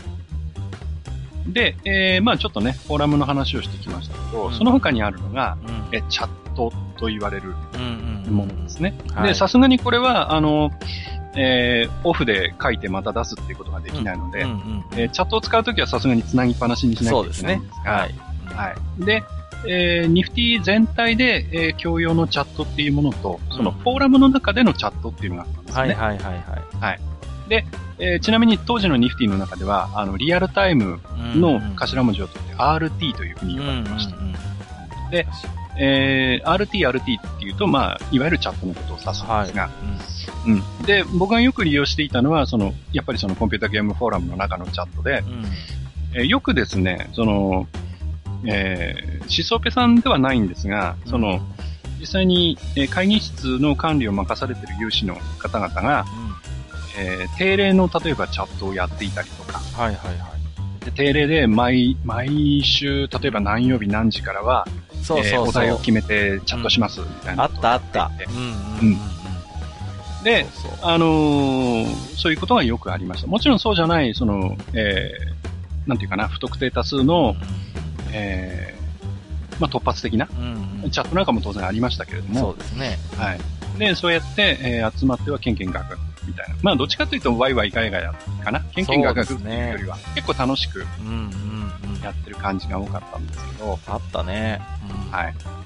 で、まあ、その、チャットによっては結構な人数が集まってしまうので、そうそうそうそう。うん。で、まあ、それが例えば4人5人だったらいいんですが、やっぱり有名な、その、タイトルについてみんなで語りましょうみたいなチャットになると、結構な人が集まってしまうので、ね、そうなんですよね。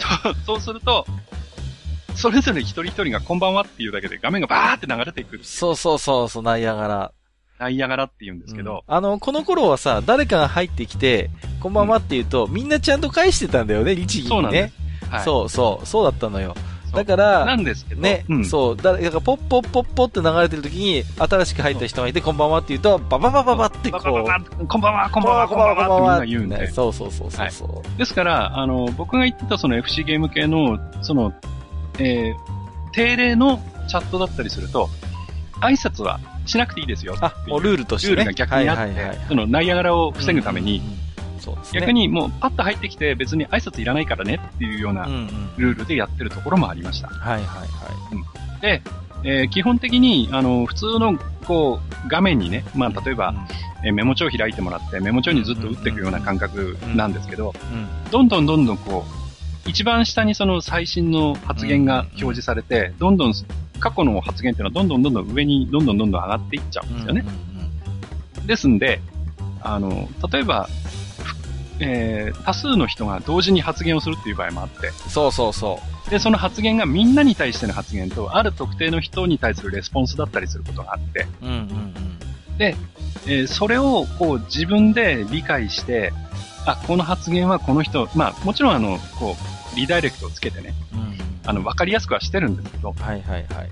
話の流れをつかむようになるにはねうん、うんうん少しやっぱり習熟が必要だったね、慣れがやっぱり必要でしたよ。慣れが必要でした。うんうんそうそうそう、基本的にやっぱりね、あの、いくつかテーマが複数出ると、やっぱ工作することがやっぱ結構ありましたからね。でそうです、そうです。すで、、あの、複数人がいるんで、うんその中で例えばある一定のペアとペアがそれぞれ独自の会話をしてたりするので、そうそうそうそう。それがこう入り組んでこうどんどんどんどん表示されていくので、うんうんうん例えばゲームの話をしてて、片っぽではマッピーの話をして、片っぽではトレワガの話をしてるみたいなのがはいよくある。はいはい。よくあったんですよ。うんはい。だから、それをこう、まあ、裁くというか、そう、ね。えー自分で見て、さらにそれに自分が参加するっていうのは、うんやっぱり少し慣れが必要だったね、錯綜する時もあるんですよね。うんあの、自分の発言が、え、どういうこと？いや、ごめん、こそっちの方じゃなくて、こっちへのレスでした、みたいな感じで。そうそうそうね。そう。だから、やっぱりね、あの、読むのも書き込むのもちょっとしたコツがいるというね。そう。結構タイミング見計らったりしませんでした？なんかこしますしまう。す。ね、そうそうね、はい送るタイミング、あ、今いいかなみたいな感じで、結構自分の発言をね、こう、うん送るタイミングもちょっと考えたりするんですよね。うん。うん。そうなんです。そうそうそう。で、やっぱりそういう、あの、流れちゃった発言をもう一回見直したりするにも、その、うんうんうんえーどういうターミナルソフトを使えばやりやすいかとかっていうのもね、そうそうそう。結構その重要だったりしたんですけど、うんうんうんはい。そうです、そうです。まあ、そういうね、あの、ニフティの中でのチャットではですね、まあ、僕これまでも何回か言ってますけどう、んあの、いわゆる、あの、遠藤シーンですね。はいはい、あの。遠藤正信さんと会話をする機会があったっていうのがですねい、やー、すごいですね。いい思い出ですねいやー、いチャットの中で実際にやり取りをしたことがあるということで。そうですね。うんで、、あの、僕思ったんですが、えあの、今はもう、あの、ニフティのログっていうのはうんあの、ネット上でどこも、どこでも見ることができないので、うんうんうんえーせっかくですんで、はい。あのーまあ、愚者級のね、うんあの、ホームページを使ってですね、その実際ナムコの、はいはいはいえ。ーお題で、はい。えーチャットをしたことがあってですね、この時に実は遠藤さんも参加をしてるんですが、はい。この時のログをですね、おそらく公開しても問題ないと思うので、はい。そうですか。公開してみようかなと思うんですよね。わかりました。では、後でこちらはブログの方にですね、はい。えっ、と、リンクを貼っておきたいと思いますので、で、あのー僕の方では ZIP ファイルで上げてますが、はい。あの、中身は本当に単純なテキストファイルですあので、全然軽いということですはいね。。あの、上から順番に読んでもいただければ。で、その、えー非常にわかりづらいです。で、えーそれを、あの、理解するのに慣れが必要だったっていうのがですね、あ、の、読んでもらえば逆にわかるかな。雰囲気だけでも少し掴んでいただければね、はい。うん、と思いますけどもね。は。はいいありがとうございます。で、まあね、あの、こういうチャットばっかりやってると月の電話代が偉いそうそうそう。これはもうね、はいやっぱりあの、つなぎっぱにしないといけませんから、う。はい。かかるんですよね。閣下でどのくらいまで行ったことあります？電話代。私ですか、はい私はね、うんルールがあって、あのー兄貴もやっぱりやってたんでね。あ、うんなるほど。うん、そうそうそう。まあ、いつもね、負担は兄貴が2で私が1っていうルールがあったんですけども、うーん、僕が自分で払った電話代、一番行った時でそうですね、6000円ぐらい払った記憶があります。それでも6000円ぐらいですか、うんそうすると、お兄さんが1万2000円。そうそう、だから2。万弱ですね。2万弱月でね、行った時でね。そうそう僕はね、一番行った時でね、月の電話代おそらく2万超えてますね。いや、でも、それは多分決して極端な例ではないはずなんですよ。違います。で、あの、ちなみにですね、まあ、さっきあの、えーまあ、フォーラムのマネージャーとかシソーペさんって話をしましたがあの、シソーペさんの手伝いをしているうん、うん。まあ、いわゆるボランティアのう、ん。その、えー各、えー会議室の、うん。なんていうかな、まあ、裁き役っていうかね、はいはいはいはい。えーそういう方がいたんですけど、うん。えー僕、その方と、あの、仲良くなりまして、実際リアルにもお会いしたことあるんですけど、はいはいはい。その方でね、うん。いや、今月ちょっと使いすぎた、電話代7万とか言ってました。うわ当時学生だったんですよ、彼。ーうわー。えらいこっちゃほとんど、はもうバイトバイトじゃないですか、もう。そうですね。まあ、ちなみにその彼は、うん後にソニーに入社しますけど、へえー、なるほどね。で、あ、の、えー当時の、言っていいのかなあの、当時のバイオの、うんうんうん。えー開発の方にへえ。配属されたはずです。その後どうなったかちょっとわからああないでするほどね。そんな方もいらっしゃいました。いやいやいや、うんだからね、やっぱり常にこのね、電話代の問題っていうのはついて回る頃でしたからね。うんはい。うんまあ、それでも面白いからやめられないしね。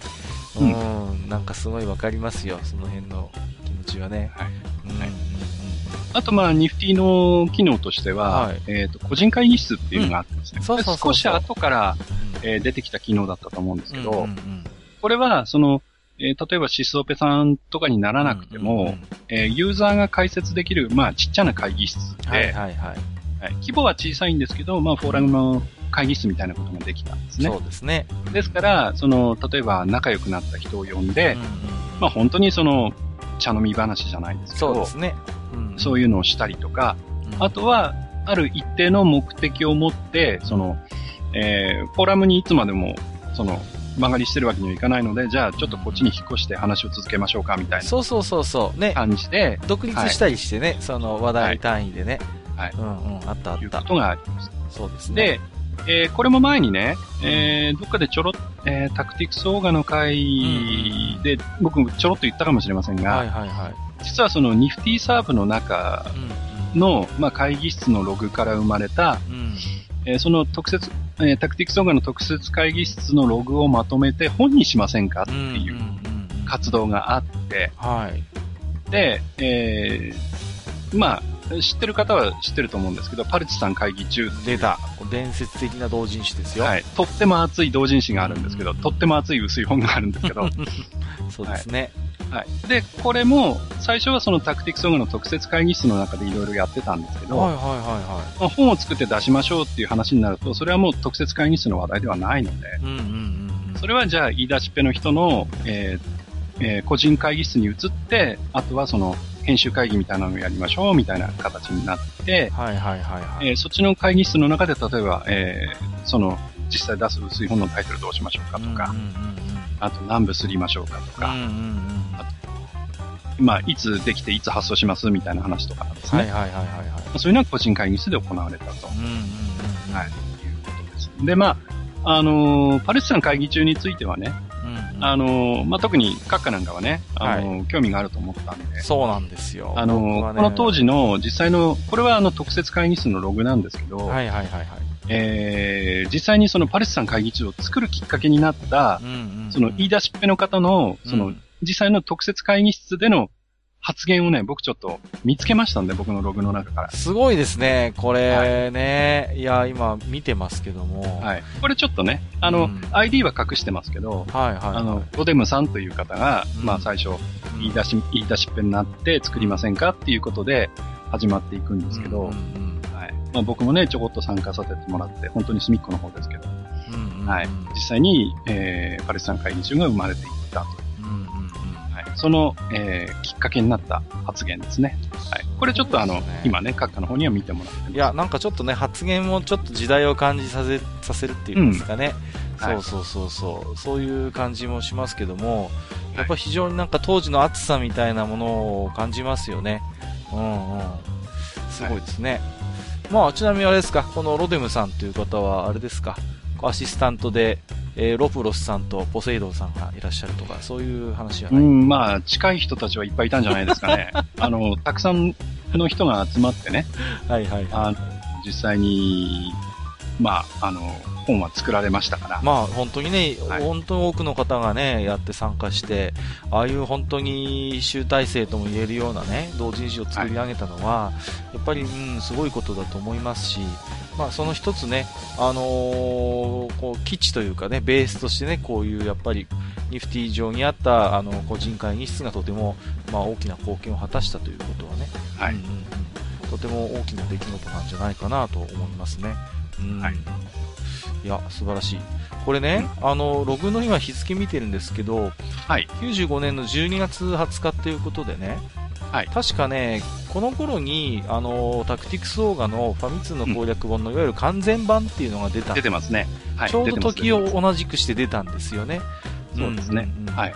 でです、から、うん、うん当時のログを読むと、うん。あの、まあ、この前後で結構、うんその、完全版買いましたとか、そうそうそう。そういう発言もあったりしますよ。うんあのー特によく僕覚えてるのは、第一のシェリーを仲間にしている人がいるっていう情報が、うんバーっと出て、そのやり方をね、このはい。完全版の攻略も出るまでは一応そういう公式の発表ってなかったんですよね、そういう。なかったですね。ううんん。だからそういう時にね、大活躍だったんですよね。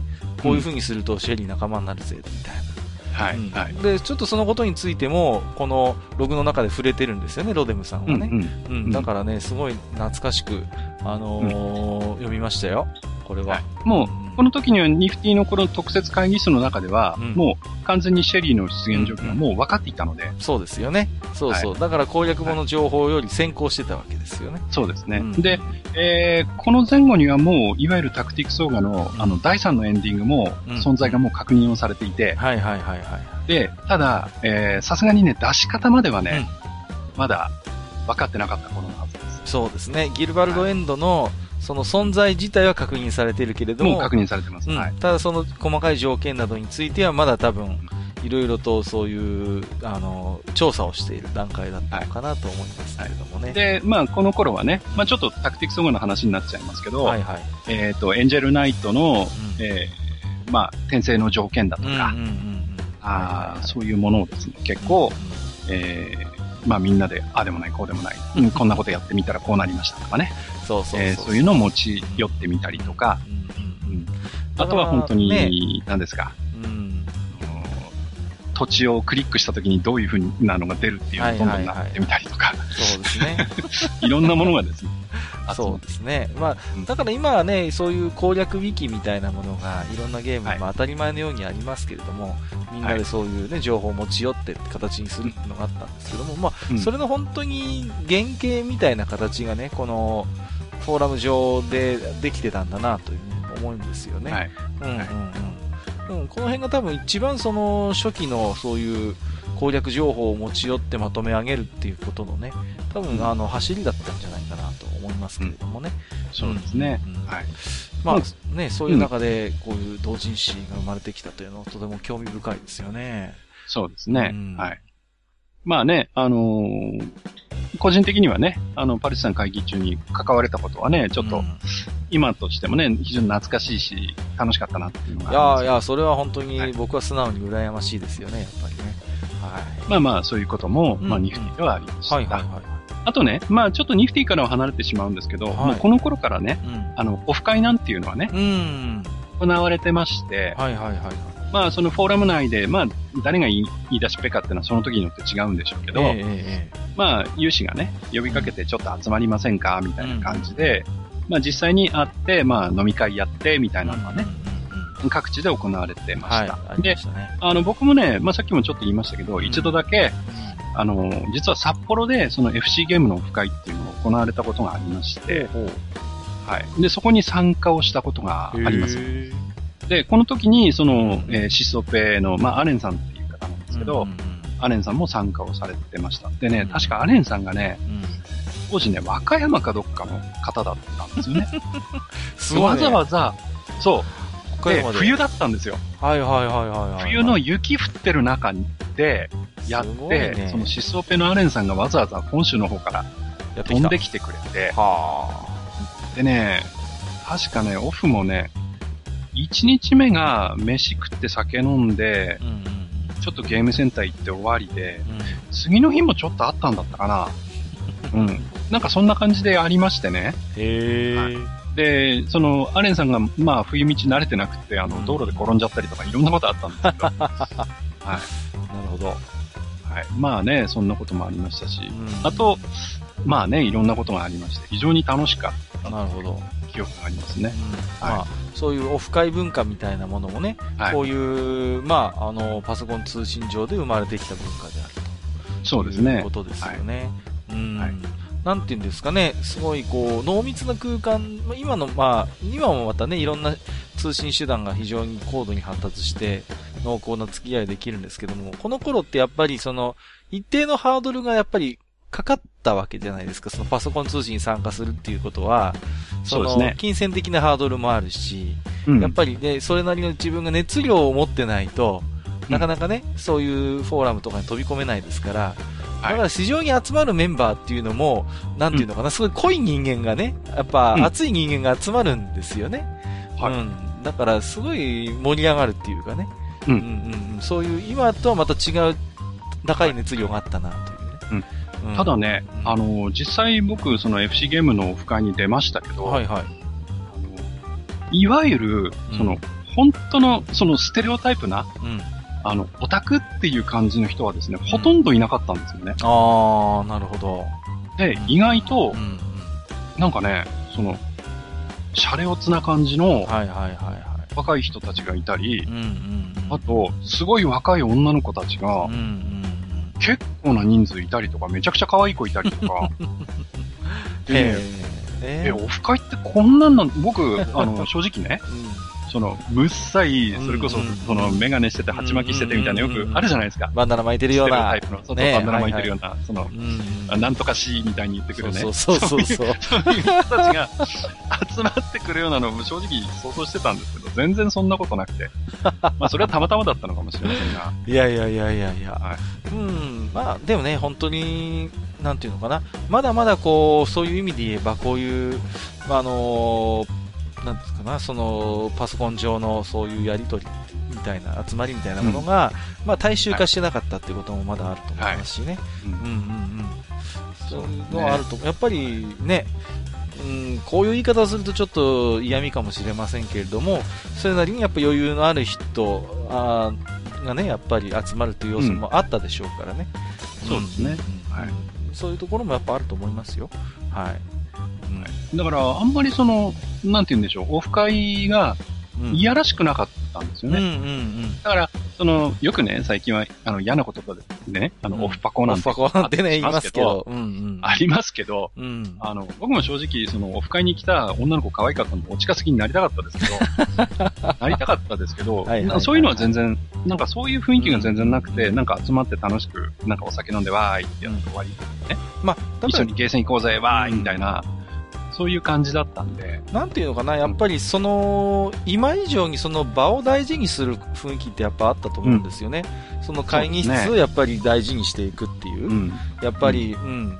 本当になんていうのかな、そういう自治の雰囲気もすごい強かったですし、はい自分たちが、あの、一人一人がね、それこそ、やっぱり、あの、ちゃんと気を使って、この会議室を守っていくんだ、この居心地のいい会議室を盛り上げていくんだっていう気持ちがすごい強かったと思うんですよ。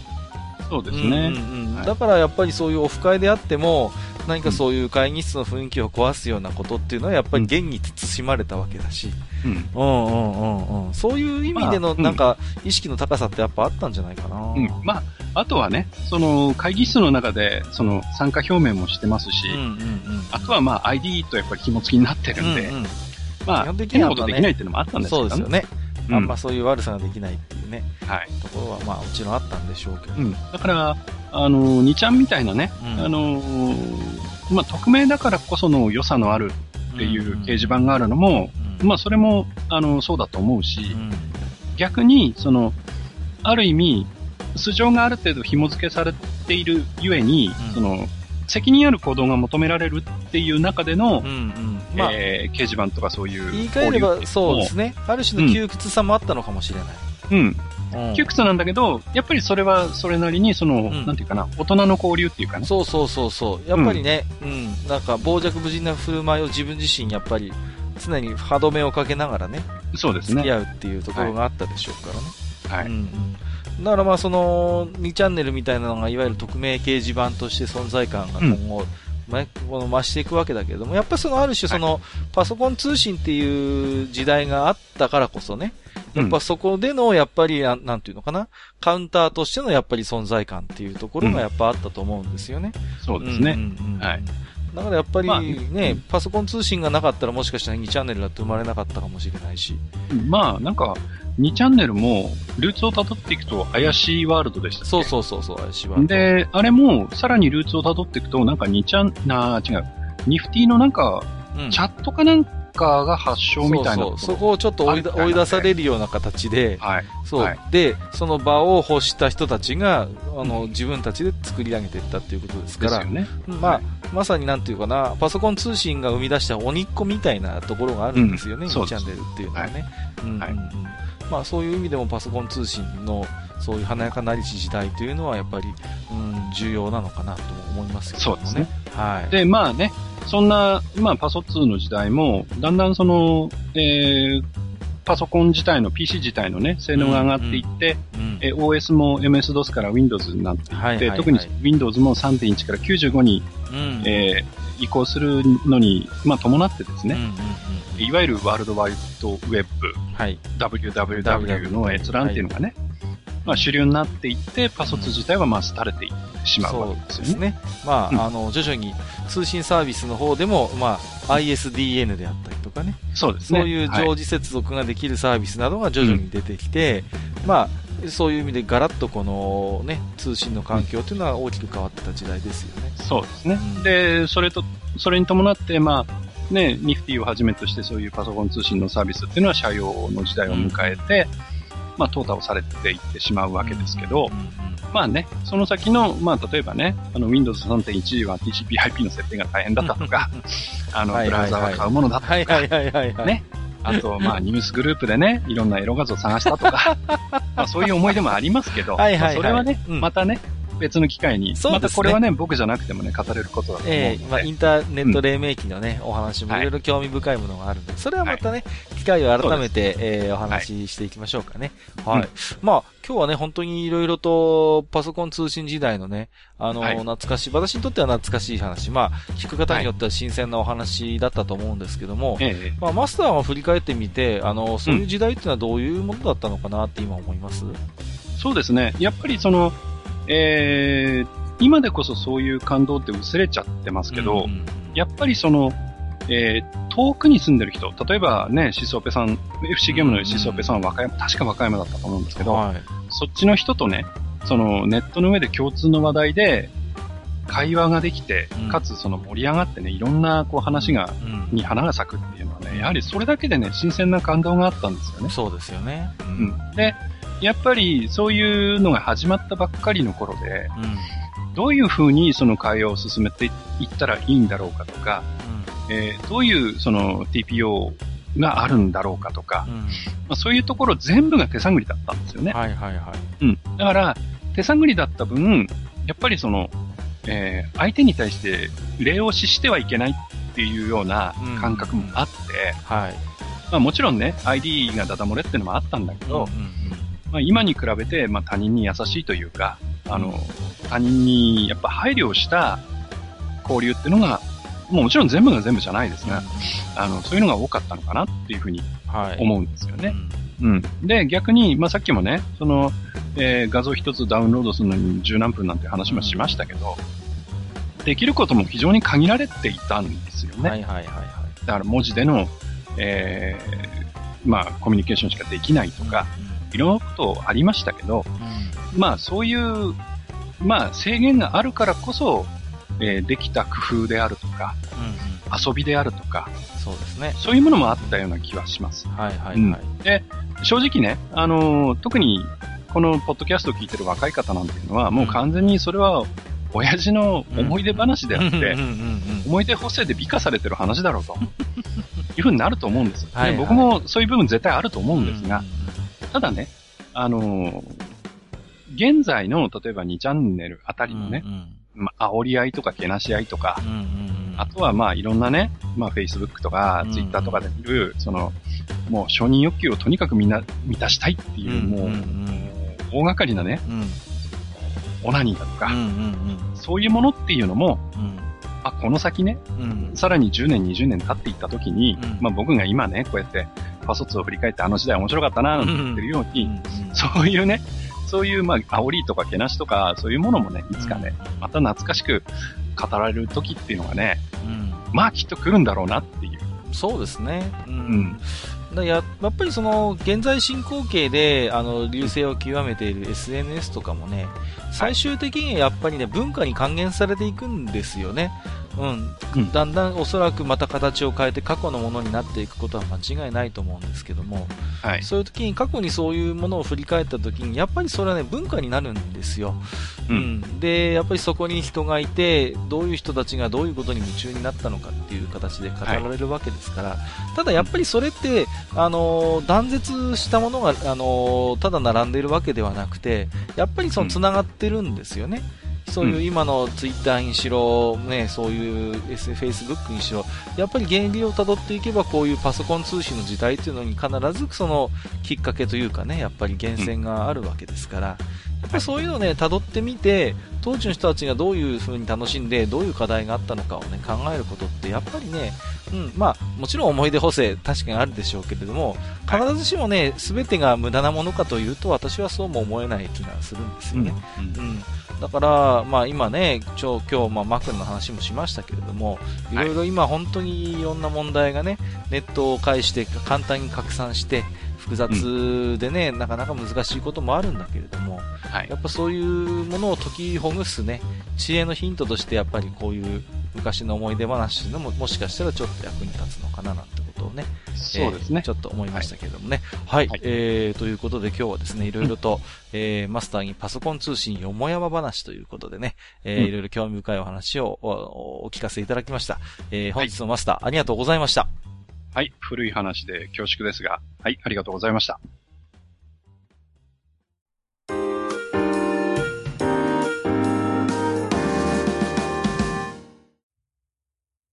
それではね、えー、本日もいろいろとマスターに、あのー懐かしいお話をお聞かせいただいたんですけれども、そうですね。え、はい。今回もですね、えーまたいっぱい皆様から置き手紙を頂戴しておりますので、うんえーこちらの方をご紹介していきたいと思いますよ。はいお願いします。はい。えー、ではまず Gmail の方から、えーと、滋賀の人さんからいただきました。初めて、はい、初めてですかね。。はい、はいありがとうございます。えー、明けましておめでとうございます。三重県在住、滋賀の人と申します。いつもポッドキャストで楽しく聞かせていただいております。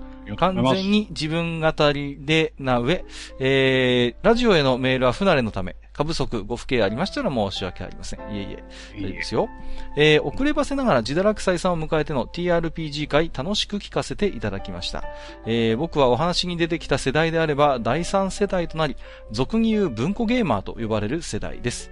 俗に言うと書きましたが、自堕落採算のお話では、その俗にすらなっていないのが TRPG なのだと僕も思います。うんえー僕の TRPG との出会いは、小学生の最後の読書感想文に、みんなと同じ推薦図書を使うのは嫌だ。表紙がポップなこの本にするとわがままを言って、えー、ガープスコクーンを買ったのが最初でした。すげえな。どんなファンタジーの物語が始まるのかと思ってページを開いた僕は、変な後書きのような TRPG とコクーン世界の説明を読む羽目になり、大層困惑しました。えー、ガープスンナルのカウンターとして作られたソードワールドのパロディなんですから当たり前です。カーレースも F1 も知らないのに選手たちの面白いインタビューを延々と見させられた気持ちです。うん、そんな出会いも、出会っても、高校生となりコンベンションに行って TRPG を楽しめたのは、あの出会いがあったからで、ですから、今ではとても感謝しています。えー、当時僕がプレイしていた環境ではまだまだソードワールド全盛期でした。えー、コンベンションでは複数択があり、残った数択もソードワールドのルールで SF をやるといった変わりだね。そのさらに奥の方でメックウォリアーとか放課後回帰クラブがうごめいていました。えー、それでも毎週のようにコンベンションがあり TRPG を楽しめたのは氷河期と言われる時代としては幸せな方だったのかもしれません。うん、その後、えー、僕はマジック・ザ・ギャザリングではなく、えっ、ー、と、ネットバ、えー、ネットゲーム90、蓬莱学園の冒険のような、えー、PBM、プレイバイメールですね。をインターネットで行う、はいはい、えー、PBEM、えっ、ー、と、プレイバイ E メール、そして、うん、えー、プレイバイ W、これはプレイバイウェブですかね。で、うん、そして、えっ、ー、と、PBC プレイバイチャットへと遊び方を変えていき、えー、TRPG は仲間内で遊ぶだけになってしまいましたが、TRPG の未来は明るいとなぜかぼんやりと信じています。タイトルを出演してしまいましたが、TRPG を題材にした漫画で主人公が未来に飛ばされ未来の TRPG をするという話を読んだからだと思います。えー、その話の中では、ルールブックもキャラクターシートもタブレットもタブレットを使っているけど、それ以外は全く雰囲気違わず、えー、ダイスはやっぱり手で振らないとねなんて言ってるぐらいでした。しかしプレイが始まるとそれは感じたことがないほど面白いゲームで、えー、普段のゲームとそんなに変わらないはずなのに、細かいルールやプレイングが進化している、すごいと主人公が感じたところで目が覚めるという夢落ちでした。僕は TRPG というゲームの勝利条件は、宅の全員が楽しいことである限り、えー、その未来にたどり着くと思っております。長文な打分にお付き合いくださりありがとうございます。今後も楽しい配信楽しみにしております。といただきました。ありがとうございます。ありがとうございます。えっ、ー、とね、TRPG のことを中心にお話しいただいたんですが、はい、えー、ジダラクサイさんからコメントいただいてまして、えー、今のように拡張ルールがポンポン出るわけではないので、みんなで作るハウスルールが各地にあった時代でもありますが、えー、前回あれだけ言っといてなんですが、システム面での進化は止まっていませんし、種をまいていれば花が咲くのではないかとは思います。時代は繰り返すと言いますし、ファンタジーで花が咲く時をゆっくり待つのも一興でしょう。えー、技術が進歩し、第1回電撃大賞に輝いたクリスクロスのような世界になれば RPG として統合されていくのかもしれません。で、なぜか追求いただいてまして、えーはい、マスターへ、メックウォリアーや放課後会議クラブ、そしてホーグライ学園の話になると、閣下の話が長くなるし、壮絶な自慢話もされるので、えー、ディフェンスをお願いしますということで。なんでやこれはもう いや、あのー、ね、蓬莱学園は、まあ、TRPG に後になるんですけど、最初はね、遊園隊ってところがプレイバイメールでやってましてね、まあ、そういうお手紙をね、やり取りをね、運営としながらやるゲームだったんですけど、まあ、はい、まあ、この話はなんか前もしたからいいでしょう。えっ、と、そうですね、いろいろと、あの、文庫世代ということでね、あの、話もいただいてるんですけど、でも毎週のようにね、あのー、コンベンションがあったっていうことでね、これはね、うん、本当に幸せな環境だなと思いますね。そうですね。うんうんうん。割とあれですかね、大きな都市部に住んでた方なんかしらね。うん。うん。まあ、本当にでもね、TRPG もこのまま衰退していくとも、私も思えなくてね、また形を変えてね、うんうんうん。残っていくんじゃないのかなと。で、まあ、うん、その一つの地ならし的に今ボードゲームブームがあるのかなと思いますんでね。うん、えー、はい。ということで、滋賀の人さん、ありがとうございました。はい、ありがとうございました。はい。えー、赤いシャポーのエルさんいただいております。ありがとうございます。えー、愚者の宮殿のお二方、明けましておめでとうございます。赤いシャポーのエルです。えー、去年、ラストの学校の文房具などにまつわるエトセトラ、ネタがすぐ浮かばなかったので投稿できなかったのですが、お二人の会話を聞けば自分の幼少期以降のあれこれが結構思い出されました。そんな思い出の中の一つは暖房ストーブにまつわることでして、えー保育園生の時、珍なんか、表現があれですね。保育園生ってちょっと面白いですね。えっ、と、園での、えー昼食は各自お弁当を持参していました。ある冬の日のことで、弁当箱にはおかずもなく白米のみでした。あらまあ。時代も時代だったんで全員ブリキ、過去、と思っていたらアルマイト加工のアルミだったようで、ということで、の弁当箱でして、それをストーブの周りに設置された侵入防止用の鉄枠の上に置いて温めておこうということになり、はいはいはい。ありました。これやったね。僕もやりましたよ。やったやった。うんみんな指示通り置いて、お湯にか何かで全員外に出ました。その後、えー、給食の時間となり、温まった弁当箱を開けてみると、あらびっくり。白米の上にエビ天が2本乗っており、ご飯にタレがかかっているじゃありませんか。これが自分が人生で初めて食べた天丼でした。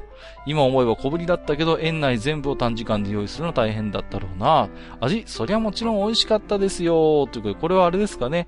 何かそういう小粋なサプライズがあったということでしょ保うかね。育園側のサプライズってことでしょうかね。ねそういうことなんでしょうね。えー、なかなか粋なことをしてくれますね。えー、時間があったらで結構ですということでいただいてます。はい追伸です。えー、あ、お二人が話していたチョークと黒板の話は NHK の所さんに大変なことを紹介する番組で聞いたかも。確か学校が少なくなってチョークの需要が低下。えー、それから日本製チョークを作っている会社が閉鎖しそうに。そして、うんアメリカなどの高名な数学者たちが、俺らに日本製のチョークじゃなきゃ、数式を黒板に書けないから、数式が浮かばないと言って爆買い。そして瞬間的にチョークの需要が伸びたけど、やっぱり倒産までは止められない。さして、最後には中国企業がチョーク製造機を買おうとして交渉中という話でした。ということでね。へーと思ってね。うん。やっぱり日本製のチョークって質が良かったんでしょうね。やっぱりそういう。ううん。結構な、なんて言うんですか？先生も圧か、つけて、かけ、圧かけて、ね、カッカッカッカッって音た立ててね、書く先生とかいましたけど、まあ、あんまりそれでも折れないっていうのかな？うんうんうんうんうん。ね、やっぱり質が良かったんでしょうね。うんあ確かね、その日本のチョークメーカーさん、まあどこのチョークメーカーさんだったか忘れたけど、はい。結構あの積極的に、あうんの、障害持ってる方をはいはいはい、はあい。雇用していて、ああ、なるほどね。そういう障害持ってる方のね、その働き口を提供してるっていうね、ああ、そういう。ちょっとその社会貢献も兼ねた、そのえー活動されてたはずなんですよね。ねからそういうとこがね、あのー閉じてしまうのは非常に、うんこう残念だなっていうのはありますねそうですね。非常にね、荷深いか、まあ、そういう事業をしてたということですからね、ちょっと残念ですけれども。うんえー、赤いシャポーのエルさん、ありがとうございました。はい、ありがとうございます。えっ、と、レリックスさんいただいてますよ。いつもありがとうございます。えー、レリックス、えー、明けましておめでとう、マスター。今日はお客さんがたくさん来てますね。えー、マスター、紹介しますよ。右から、ウィザードさん、ハイパーナイトさん、高速ハイパーナイトさん、うん分身ウィザードさん、クオックスさんです。はい彼ら全員でドルアガというグループなんですよ。以上、ドルアガ59回の小ネタということでね。もう、ね、59回。はい高速ハイパーナイトの正体がドルアガなんでしたっけか？違うんだそうです。あですねー。高速ハイパーナイトを倒すと、うんあのーえー、ドルアが、あ、クオックスが出てきますね。そうなんですよね。確か、はいそういう設定だったような気がしますけども。はいえっ、と、明けまして、改めて、改めて明けましておめでとうございます。暗黒要塞ことレリクスです。カッカさんと萩和さんには、今年も楽しくてためになる配信をお願いします。ちょっとためになる、うん、ためになる自信はないんですけれども。はいえっ、と、58回の感想。愚者級にスーパーカー消しゴムは鉄板ですね。私の地元ではスーパーカー消しゴムは机から相手の車を押し出す、えー相撲、過去おはじきが遊び方のメインストリームでした。確かにあったね。ありましたね。えーだからスーパーカー消しゴムの裏面をツルツルにする加工は流行らなかったな。うん。うん地元ではスーパーカー消しゴムも、ボールペンもバランス重視のセッティングだったな。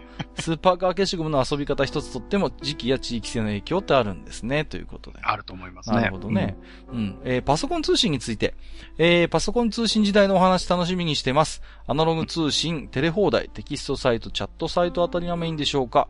今となっては昔の匂いがするコンテンツは2チャンネルくらいですかね。ということで。まあ、うんそこまでいかなかったというのが正しい感じですかね。もっと前の話はい。ですね。もうちょっとまた機会が改めてね。えーうんパソコン通信時代は小学生だったのであまり話せるネタはないです。えー、強いてあげるなら当時、父親がテレジョーズという通信サービスの営業をしており、売り出す直前に海水浴場にサメが出て騒動になり、予定していた CM がダメになって全然売れないってぼやいていたことかな、ことくらいかな、ということで。うーん、なるほど。えー、ネタ提案。えー、ナムコのマスターにはイシターに次ぐナムコの女神、ワルキューレについて語ってほしいです。えー私はガラケー時代に配信されていたワルキューレの栄光が好きだったんですけど、ガラケーアプリって今は全く顧みられないコンテンツですね。格言が出るまでギャルズアイランドの常連だった彼女も今では語る人が少なくなりましたね。えー、通信、えー、今、愚者の宮殿をイメージしたジオラマを制作しています。えー、なんだと？え？どういうこと？どういうこと？完成がいつになるかわかりませんが、完成するまで配信続けてください。かっこ願望ということで。最後になんかすごい衝撃的な、あのー、なんかね。ジオラマですか？ううすね？ええいやいやいや、うーん、ちょっと、まあ、あのーあまあ、なんていうんですかね。わ私たちも、あのーえ淡々と更新をしていくつもりなんですけれども、うんうんあの、ぜひできたら、あのー見せていただければと思います。ね。いやー、はいすごいな。えー、まずは最後にね、ワルギューレのあの話題が出ましたけれどもね。はい、はい。うんうん。まあね、ナムコの女神枠っていうか、女性キャラランクでは、ランキングでは常に上位に入っていきますけどもね。はい。うんまあ、うんうんまあね、ゲームとしてはファミコンのワルキューレの冒険が初出で、その後はいはいアーケードで伝説が出てますね。うんうんうんそうですね。うん。やっぱりね、ファミコンだとまだまだちょっと描写というか、あのね、ドット絵にまだまだ、あの余裕がないんですけれども、はい。ね、あの自作というか、どんどん出てくるたびに可愛いワルキューレになってってね。はい。うんうんうん。はいあのナムカプクとかにもなんか登場してましたよね、確かに、あ、出てますね。うん、はい。人気のキャラですからね。はい。ギャルズアイランドってね、懐かしいですけど、あのーなんて言うんですか、ゲーメスの増刊で出てたんですよね。そういうゲームの女性キャラをね、うんうんフィーチャーした雑誌でね。うんそうそうそう。確かランキングもつけてましたよね。そうそうそう、ランキングがあったの、アニメ雑誌みたいなテイストだったんですよ。はい、はい。うんうん。だから今ある、その、なんて言うんですかね、ギャンタイプみたいな、ああいう二次元系のそういう、なんか女性グラビア誌の走りみたいな感じだったんですけどもね。はい。うん。うちの兄貴ね、このギャルズアイランドの LD とかも持ってましたよ、なんか。今もあるんじゃないかな。うん。うんなんかねね出してましたけども。はい、えー、ということで、レリックさんいつもありがとうございます。はい、ありがとうございドラます。マ楽しみですね。うんえー、小太郎さんいただいてます。ありがとうございます。明けましておめでとうございます。西洋美術の会とか、まずい飲み物の会とか聞きました。あありがとうございます。西洋絵画では私はダビッドが好きなんですが、はいはいはい。あまり理解を得られません。日本人はやたらめったら印象派をもて、えー、もてはやしますけど、本当に好きなのか、みんながいいと言ってるから乗っかってるだけなのか、ちょっと疑問です。あと、アトリビュートといえば、ユリの花を持っていたらガブリエルとかそういう控えめなやつから、竜に食べられてたら聖マルゲリータみたいなわかりやすいやつまでいろいろあって面白いですよね。そうそうそう、面白いんですよ。成人といえば、映画パシフィックリムの前日譚を描いたアメコミで、イエーガーのパイロットたちの慰霊碑が流体児をしている聖ジョージの像という描写があってなかなかかっこよかったのですが、お二人は最近ゲームや映画でこういうことを、こういう知ってるとニヤリとさせられる描写に出会ったことはありますか？あったら教えてほしいです。今年も更新楽しみにしております。ではでは、と言っていただいております。あのーそうですね、聖ジョージ、まあ、あと聖ゲオルギウスとか言ったりしますけどもね。うんまあ、この人は流体人が有名な聖人ですから、まあ、ある種のなんていうのかな、あのーヒーローとしての一つ原型を見ることもできるんですけれども、ああ、まあ、それよりあれですか。えっ、と、映画の中で知っていると、にやりとさせられる場面、最近のもので。私がちょっとね、思い出すのは、これ前もね、ぐしゃけで喋ったかもしれませんけど、あのーフォースの覚醒ですね、エピソード7で、はいはい。あのーあれですね、えっ、と、中ばっかと、あのーハンソロが、あのはい。後ろ手に手を回されて 拘束されるっていうのが、もろエピソード4と同じシーンなんで、うん。あれはすごい見ててニヤニヤしましたし、うん。うん。あとはね、今年見た映画、うんてか去年見た映画ですと、ゴーストバスターズね。これ、まあ、旧作の続編じゃなかったんですけども、はいもう旧作のカメオ出演の本当に宝庫で、もうビル・マーレーだ、ダン・エクレードだ、シガシガニー・ビーバーも出てたし、アニー・ポッツとかも出てたし、もう本当に旧作おなじみの面々がね、いっぱいカメオ出演してたんで、これは楽しかったな、というのと、はいはい。あと最後に、えーシンゴジラの、えっ、と、サントラなんですけど、結構オリジナル音源使ってましてね。途中、あの、怪獣大戦争マーチが入るんですけども、これ最初のトランペット音外すんですよね、オリジナルだと。で、これね、あの、聞いてたら、ちゃんと音外してたんで、あ、これそのまま使ってんだなってのはそこで分かってニヤニヤできたっていうね。まあ、うんそんなぐらいですかね、最近なんかニヤニヤして出来事っていうと。どうですか？なんかマスターあります？映画関係でニヤニヤいや、僕もあれですね、やっぱり、エピソード7の、うんうんえっ、と、最初の方で、えっ、と、ミレニアムファルコンに乗って逃げるシーンがあるんですけど、はいはいはいはい。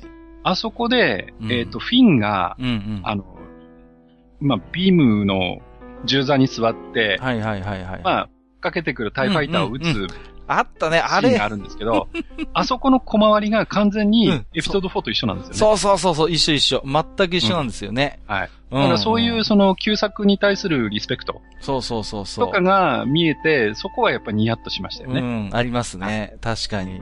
ローグワンもさ、途中あのー何ですか、タイファイターと、あの、バトルする、あのードッグファイトするシーンとかは、まさにあの、デススターに乗り込んでいく時のね、シーンと、もう、もろかぶりっていうね。うん、うん、うん。まあ、そういう旧作をしてると楽しめる演出がやっぱり、うんローグワンにもあったなと思いますけど、ゴールドリーダーも出てくるしね。そうそうそうそう、おなじみの面々がやっぱ出てくるんでね。はい。えー、ということで、小太郎さん、ありがとうございました。はい、ありがとうございます。えー、青ひげこうさんいただいてますよ。えーはいはい毎度収録お疲れ様です。このお便りが読まれる頃にはもう新年を迎えている青ひげ子です。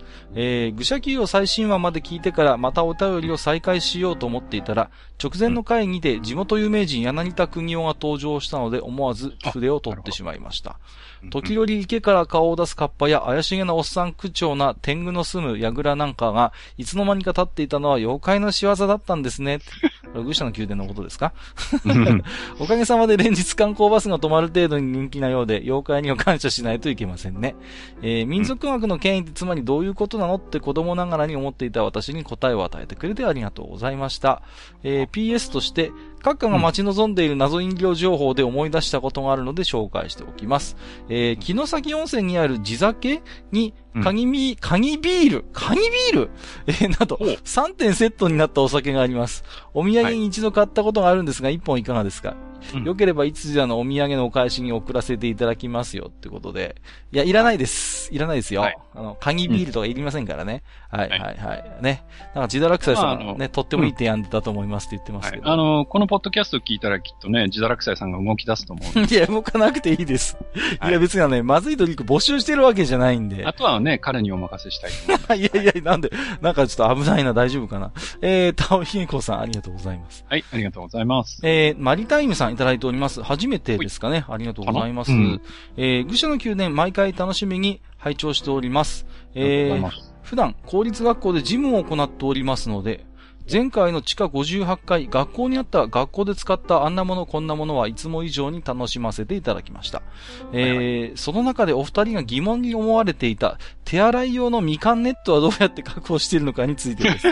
おそらくですが、ほとんどの学校は保健室用のカタログ。うーん、はい本屋さんにある国用パイロットアスクルのようなカタログに石鹸ネットとして載っているものを購入していると思います。えー、あるの？あるんですって。そうなんうんだ。。みかんを一生懸命食べる必要はありませんのでご安心くだなさい。んだ、はいそうなんだ。また、閣下の好きだった、壁面に貼る教育新聞ですが、あれも教育予算で学校ごとに買っているものなので、なるべく届き次第しっかり貼ってもらいたいのですが、実際は点々点。ね。うん。これはサボる先生がいるっていうことですね。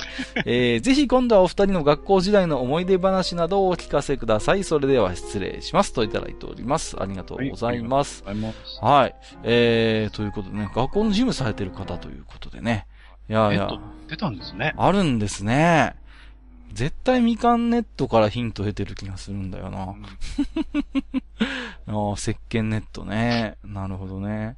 ああいうね、あのーこう、その業界でしか使わない商品のカタログって面白いんだよね。面い。白いですね。面白いですよ。やっぱりそういうのってどの業界でもあると思うんです。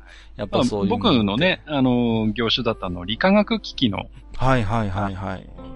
カタログとかあるんですけど、面白いんですよね、やっぱああ、見てみたいな、うんそういうのちょっとありますね。うん。面白そうだ。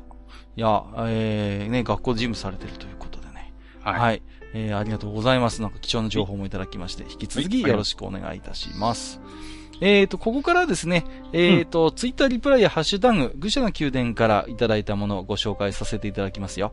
えー、で、す少し抜粋になりますけどもね、もちろん、うん、すべて私どもお目通しはさせていただいておりますので、よろしくお願いいたします。えー、塩分あとひさめさんいただいてます。はいはい。えー、明日は地元に帰るぞとなれば恒例の愚者級拝聴だ。年末進行忙しいこともあって、結構聞きそびれてたけど取り戻せるぜよ。ところが、で、ちょっと待って、うん最新回の放送2時間22分これ1回分で実家に着くレベルなんじゃが、わらということで、長かったですね、前回。失礼しました。ねそうそう。前回はねね、なんか二人とも乗っちゃったんですよね。そうなんですね。ちょっと思い出話に花が咲いちゃいましてですはいね。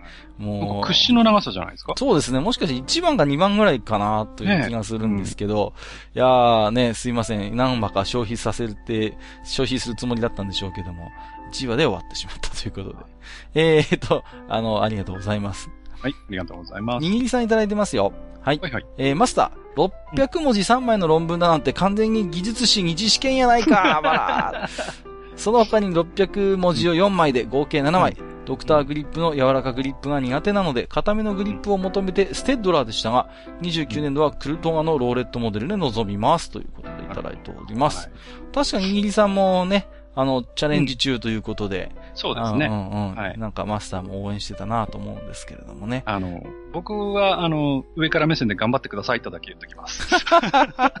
おいいですね。あの、あまり、あの、資格についてね、細かいこと言ってしまうと思いっきり見バレしてしあまう。なるほど。それほど、はいそういうことですね。じゃああんまりその辺はこの資格っ。てやっぱりね、持ってる人少ないんで。いや、いや、だって、やっぱり、私みたいな門外観でも、なかなか狭き門っていうのは分かってるぐらいですから。ですから、あの、ね、あまり細かいことは言わないでおきます。はい。はい、わかりました。ありがとうございます。えっ、と、青パンさんいただいておりますよ。ね、はいはいあの、写真つけていただいてまして、えーうんまたスーパーカー消しゴムの話題が出てたので笑。えー最後のは子供の頃お気に入りだったマクラーレンということでね、うんいっぱい持ってますね。すごいね。なんで持ってんだよ、こんなによ。すごいっすよね、この、コレクション。ティレルあんじゃん、ログリンティレルとか。ねすこれね、ね。すごいですよね。で、うんちゃんとほら、弾き飛ばす専用のこのカタパルトもちゃんと残ってるしいいな、ねそう、最後のやつなんかも本当マママクラーレンですよね、これはないんかもね。はいはい。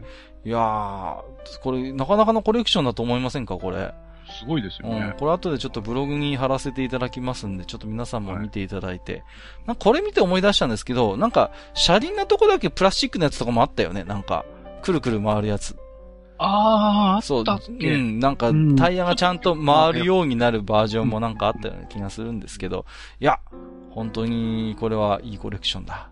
えー、中野のね、ブロードウェイあたりに持ってったらそこそこの値段出るんじゃないですか？本当ですよ、これ。ねねいい、結構なんかね、うん、状態も良さそうだし、うん、なんかいい資産になるんじゃないですか？えー、青パンさんありがとうございます。はい、ありがとうございます。一人好きさんいただいてますよ。ありがとうございます。キエやーマスターが喋ったー えっと、そりゃ喋るよ。今日も多分喋ってますよ。はい。えー、黒板消しクリーナーといえば、あれのスイッチオンオフを巧みに操作して、バイクに乗ってる体でブインブイン鳴らすやつが必ずいましたよね。今年も更新楽しみにしてますよ、ということでいただいてます。はい、はい。ありがとう。やるね、これもね。ウィン、うんウィン、ウィン、みたいな感じでこう、うん動かすっていうね。はい。そうあの、やった口です。はい。あ、やったんですね。やりました。はい。そうですか。これね、そう、なんか結構いい音がするからね。そう、あのー遊んじゃうんですよね。うん。えー、ひとりすきさんありがとうございました。今回もマスター喋ってますよ。えーと、ガチョウさんいただいております。はいえーと、ネットみかんありましたということで、これ写真つけてもらってるんですけど、あるんだね。ありましたね。現存してるんですね、このみかんネット。いやー、もうほとんど絶滅してるかなと思いきや。しかも結構な、あの、個数入ってるっていうね。はいうん。うちの方ではもうとんと見かけないですけどね、みかんネット。でもねう、ん残念ながらね、学校の先生はこれを欲してないんだよ。そうらしいっすね そ。れが分かってしまったんだよ。はい。残念ながらね。そうなんですよねってことはもうあれですか、リンゴにするしかないってことですか、これは。でもね。はい。えー、ありがとうございました。いやー、はい久々に見たな。ありがとうございます。うん骨子ライダーさんいただいてますよ。ありがとうございます。えー、学校で思い出のある文具といえば、ビッグのボールペンですね。これね。鉛筆と同じ六角形で太さも同じ。オレンジ色の本体に安っぽいキャップのついたペンです。私の通っていた小学校では教師の多数が仕事に使っていました。懐かしくなって買ってみたら恐ろしく書き味のいいペンで驚きました。ということでね。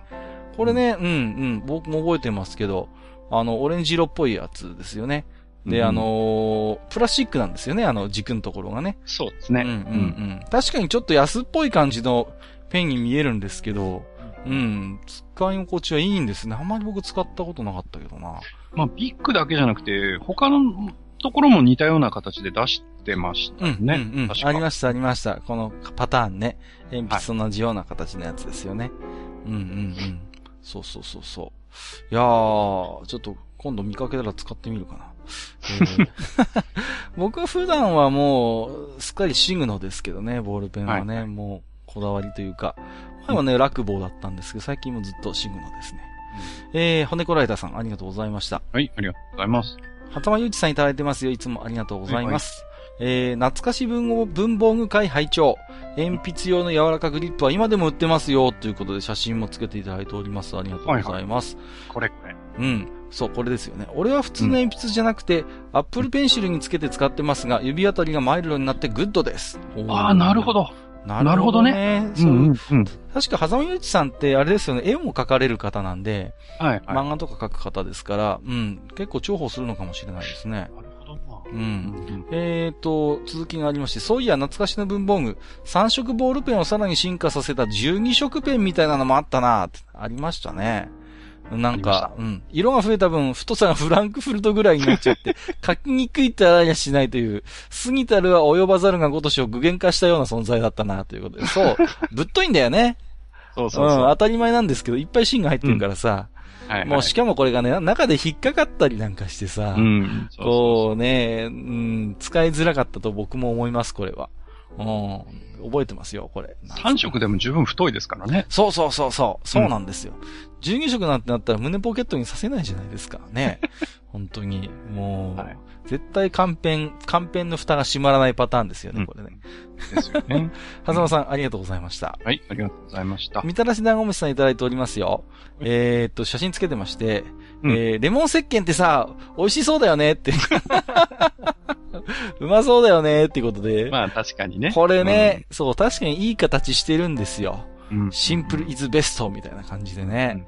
そうそうそう。なんかね、ちょっと見たらなんかね、遠目で見たらなんかチーズケーキ見えなくもないなという感じですけど。一時期ね、うんうん。ちょうどこのレモン石鹸ぐらいの大きさでさ、うんうんうん。あの、ステンレスでできたあの、匂いを取る石鹸だとか、ステンレス石鹸あだとかったあったあった、全然、ねうん減らないってやつでしょ？そう、あれ？あの、水で流しながら、そうそうそう匂いが取れるとかなんか殺菌成分もあるみたいなさ。なんかさ、ありましたよね。あったね。あどこ行っちゃったんでしょうね、あれね。どこ行っちゃったんでしょうね。はい。えー、ということでありがとうございます。はい、ありがとうございます。なかなか永久期間ってわけにいかないですよね。うん。はい。えー、米子さんいただいております。えー、学校帰り書道カバンを反り代わりに雪山で遊んでました。すげえな。が、カバンの中身は雪だらけになるけど、すずりは割れた試しがないし、かなり丈夫でしたね。私が卒業後全然使わなくなった文房具は下敷きです。うんあ、と、女子のトイレに的になるような防防臭剤みたいなのありませんよ、ということで、教えていただきました。ありがとうございます。はい、ありがとうございます。うんうんうん。すごいね、書道カバン、反り代わりっていうことで。僕はランドセルでしたね。はいはいはいはい。うん。ランドセル反りにしてましたけどね。うん、うん。僕はね、段ボールでしたね、もっぱらね。はい。うん。ああ、すごいですね。書道カバン丈夫だな。う。うんん。ガチャガチャするんでしょうけどね。まあ、引っかかりそうですけどね。うん。でも確かに持ち手もあるしね、確かにね。まあ、ね、考えてみれば使いやすいは使いやすい。そうそうそうそう。うん。へえ。あと女子トイレにはどうやらトイレボール的なものはないのではないかということでね。うんありがとうございます。なんか貴重なリサーチ結果をいただきましたけれども。はい。引き続きよろしくお願いいたします。えー、トノさんいただいております。えー、はいは地下58回拝聴えー、定規の溝は何だろうとおっしゃってましたね。画像は溝引きという絵を描く道具です。えーと、筆で直線を引くときに使います。筆と溝引きを一緒に持ち、先の玉の部分を定規の溝に当てて沿わせて引き、直線を描きます。はい竹の定規に使うかどうかはわかりませんが、ということで画像でまさに。あれですよ。あの、うん僕が言ったのこれですよ。あ、これなんですね。はいはいはいはいはいはい。これと、まあ、ペンとかを一緒に持っうんうんうんうんあの、こう、箸を持つみたいに2本持って、はいはいはいはい。で、この、ぼっこの方を定規の溝に当てて、スーッと引くってやつですね。うんうんうん。はいはい。これだとまあね、定規を、なんていうんですか？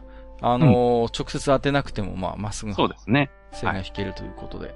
ううんんうんうん。なるほどね。なんか見たことあるようなないような。うん。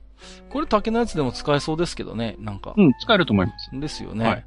うーん、なるほど。これ勉強になったな。えー、うんトノさん、ありがとうございます。はい。はいます。えー、ミータさんいただいております。ありがとうございます。えー、地下58回拝聴えー、ちびた鉛筆に使う補助軸は美術系の大学の実技試験の、えー、修行の時に大変お世話になっていました。なぜなら実技に使う鉛筆、過去ステッドラーとかはちょっとお高めなので、なるべくギリギリまで使いたい、使い切りたいからです。3センチぐらいまでは使ってましたよ、ということでね。なるほど。出ました、高級鉛筆、ステッドラー。ステッドラー。ね、うんそうそうそうそう。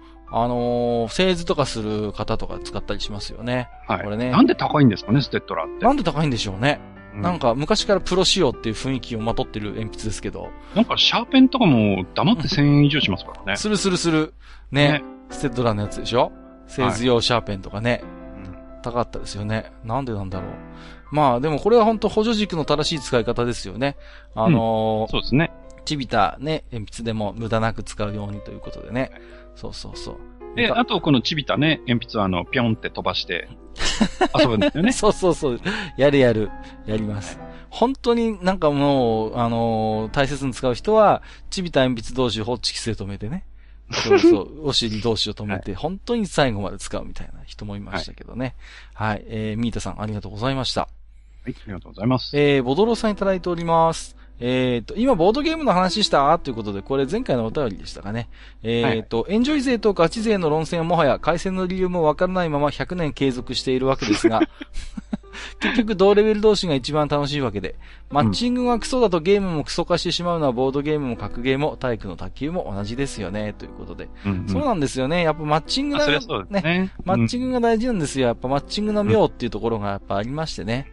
ところが、これがね、TRPG でもそうですけども、なかなか頭数が揃ってないとなかなかね、このマッチングの工夫ができないというのが苦しいところでしてね。そうそうですね。そうそう。うん、だからやっぱりね、うん、ある程度そういう大きなコンベンションを開く意義って一つにはこういうところがあるんですよね。うんできるだけそういうマッチングをうまくして、あのー楽しく遊ぶような工夫ができるっていうことがありますからね。うんはい。えー、ボドロさんありがとうございます。はい、ありがとうございます。本日最後のご紹介ですね。えー、はい千秀さんからいただいております。ありがとうございます。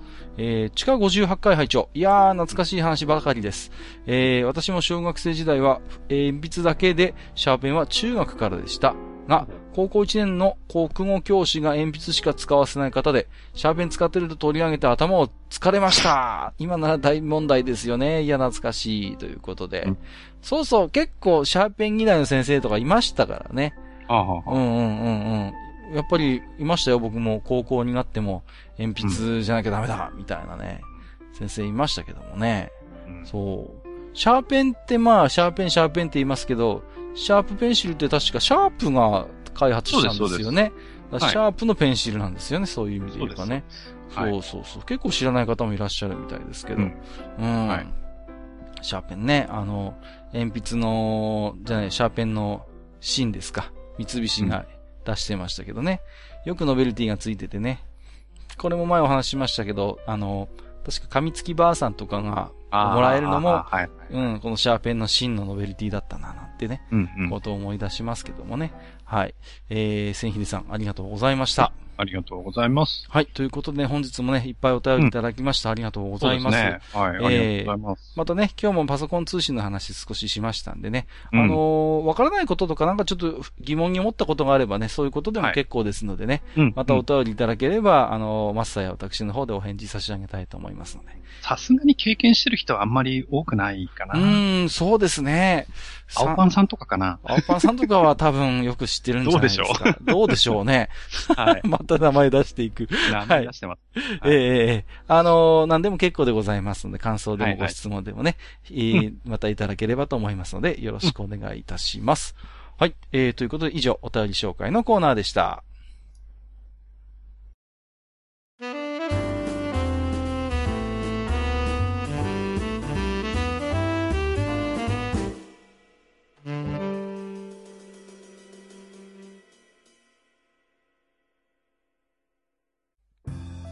はい。えー、というわけでですね、えー、今日もなんとなく時間が結構伸びてますけれども、はいはいは。はいえー今日はね、まあ、パソツのね、よもやま話とかもね、させていただきましたが、まあ本日の愚者の宮殿この辺で看板と。はい。はい。えー、今日はね、本当に懐かしいパソコン通信、まあ、あのー、ニフティサーブのね、フォーラムの話なんかもしていただいたんですけども、はい。ちょっと本編でもちらっと私話しましたけど、私がまあ入り浸ってたのはね、主にまあ X、フォーラム X ですね、コンピューターゲームフォーラム X ということで、はい、あのー、年齢制限のあるゲーム専用のね、うんこれはね、後から、まあ、マスターの本編で喋ってましたけども、独立するような格好でできたフォーラムだったんですけどね。はい、そうですね。うん、私はね、うん、ここに結構入り浸ってましてね。はい、うん、当時なんて言うんですかね、その、堂々とエロゲの話ができる空間ってね、まあなかったんですよね。うん、もう、そうですね。ね本当に、なんて言うんですか。うん、うちうちの本当に、なんていうか、分かってくれる同士が何人かいるぐらいっていうレベルだったんで、うんうんうん、まあ、あの、どうしても話す話題って限られてどんどんどんどんネタが尽きちゃうんでね、リアルの付き合いだと。はいはい、そういう中で、はい、やっぱりこういう場があってね、堂々とそういうエロゲーとかエロゲーのキャラとかシナリオの話ができたのは、うん、とてもね、やっぱ貴重だったなということをね、思うんですよ。うんと、確か、90年代後半ぐらいだと思うので、はいはいはい。その頃に出てたゲームっていう何になるの？まあ、いろいろでも、出てましたよ、やっぱり。もう出てましたっけ？そうそうそうそう。かなり。うん、それこそでも、あのー、何ですか。あのー、次回のお話につなげていきますけれども、はい、あのー、次回はね、これちょっと今年のシリーズにしたいなと思ってるんですけれども、うん、はいはい。えっ、と、シリーズ、その時、エロゲシが動いた。ということで、どっかで聞いたことがあるような。はいはい。えー、ということでですね、えー、全5回ぐらいを今、今ちょっとイメージしてますけども、すね。はい、一応私は、あの、今でもエロゲ業界で6を編んでいる人間なんですけれども、うんうんうん、そんな私がですね、えー、はい、このエロゲの歴史、まあそうですね、何年になりますかね。まあ、ほん、どこからっていう定義もあるんですけども、はい、まあ、まあ、3、20年以上は遡れると思いますけども、はいはい、そういうエロゲの歴史の中で、エポックメイキングだった名作をですね、うん、何回かに分けてご紹介をしたいなと思っておりましてですね。なるほど。はい。はい、で、えー、その、えー、と、記念すべき第1作目ということで、次回はですね、うん、えっ、ー、と、エルフが発売しました、えー、はい、18禁恋愛アドベンチャーゲームの名作、同級生。こちらをですね、はい、はいはい、えーと、取り上げたいと思いますよ。なるほど。はい。あのーはい、まさにね、えー、確か92年でしたね、うん、えー、リリースが最初の。ですからまあ、言ってみればパソコン通信の、あのー、頃ですよ。うんうんうん。えー、本当にね、革新的なシステムとですね、魅力的なキャラクター群で、はい、えー、時代旋風を巻き起こしたエロゲだったんですね。うん。うん。あのー、まあ、様々なハードにもね、移植されましたしね。うんうんうん。PC エンジンやセガサターンでも出ましたからね。うん、マスター、はい、このゲームを遊んだことありますか？いや、僕ね、その頃実はエロゲーってほとんどやったことがなくて。そうですか。おー、はい、じゃあ、あのー、ね、まあ、真面目なそんなマスターにですね、うん、不真面目でスケベな私がですね、いろいろとこんなゲームだったんだよというお話がね、できればなと思いますけども。確か、あれですよね、うん、あの卒業をの、あの、イラストを描いてるはいはい、そうです同じ方が確かキャラクターデザインそうなんです、そうなんです。そうなんです。武井さんでしたっけ？そうですね。武井正樹さんですね。うん、はい。あの、武井正樹さんは、えー、卒業についてこの同級生が確か2作目になっていたと思いますよ。うんうん、うん、うん。ですからね。まあ、あの、非常にビジュアル面でも様々なその後に続くクリエイターに影響を与えた、えっ、ー、と、はい、ゲームだということが言えると思います。はい。まあ、あんまりですね、ここで喋っちゃうと、あの、次回のネタがなくなってしまうので、うん、そうですけれども、はい、まあ、あのー、ね、この同級生、今、いろんな意味でお世話になったリスナーさんもいらっしゃると思いますので、うんうん、まあ、そういう思い出などがあればですね、またいただければ、お間に合うものはまた次回でご紹介しながらお話をしていきたいと思いますけれどもね。うん、はい、はい。えー、ということで、えー、そうですね。えー、今日もまあ長々とお話をしてきましたけれども、うん、あのー、結構ね、新鮮に聞けたリスナーさんもいらっしゃるんじゃないかなと思いますので、はい、また、えー、お便り会でも、あの、お便りのコーナーでも話しましたけども、感想いただければと思います。うん、そうですね。まあ、あのー、チャットのね、ログも今回ちょっと公開してみようと思ってます。うん、そうですね。あのーはい、少しブログの方に、あの、うん、貼り付けておきたいと思いますので、はい、まあ、当時の雰囲気を少しでもね、そうやって味わっていただければ、いいかなと思いますのあで、ね。と、結構面白いこと書いてますんで。はい、そうですね。はい。純粋に中身も結構面白いの、ものなので、まあ、はい。あのーぜひね、えっ、と、こちら見て関心を持っていただいた方がね、いらっしゃいましたらですね、うん。えーこちらはですね、えー48回と49回に、えーバビロニアンキャッスルサーガの話をしておりましたんでね、えーはいはいその回と合わせて、えー聞いていただける、見て聞いていただけると。えー楽しめるのではないかなと、えー思います。はい。楽しめるんじゃないかな？いや、ちょっと自信はないな。うん えー、ということで本日もね、長時間にわたりまして、えーお付き合いをいただきましてありがとうございました。えー、お相手をさせていただきましたのは、私こと、閣下と、えー私こと、埴輪でございました。本日もご聴取いただきましてありがとうございました。ありがとうございました。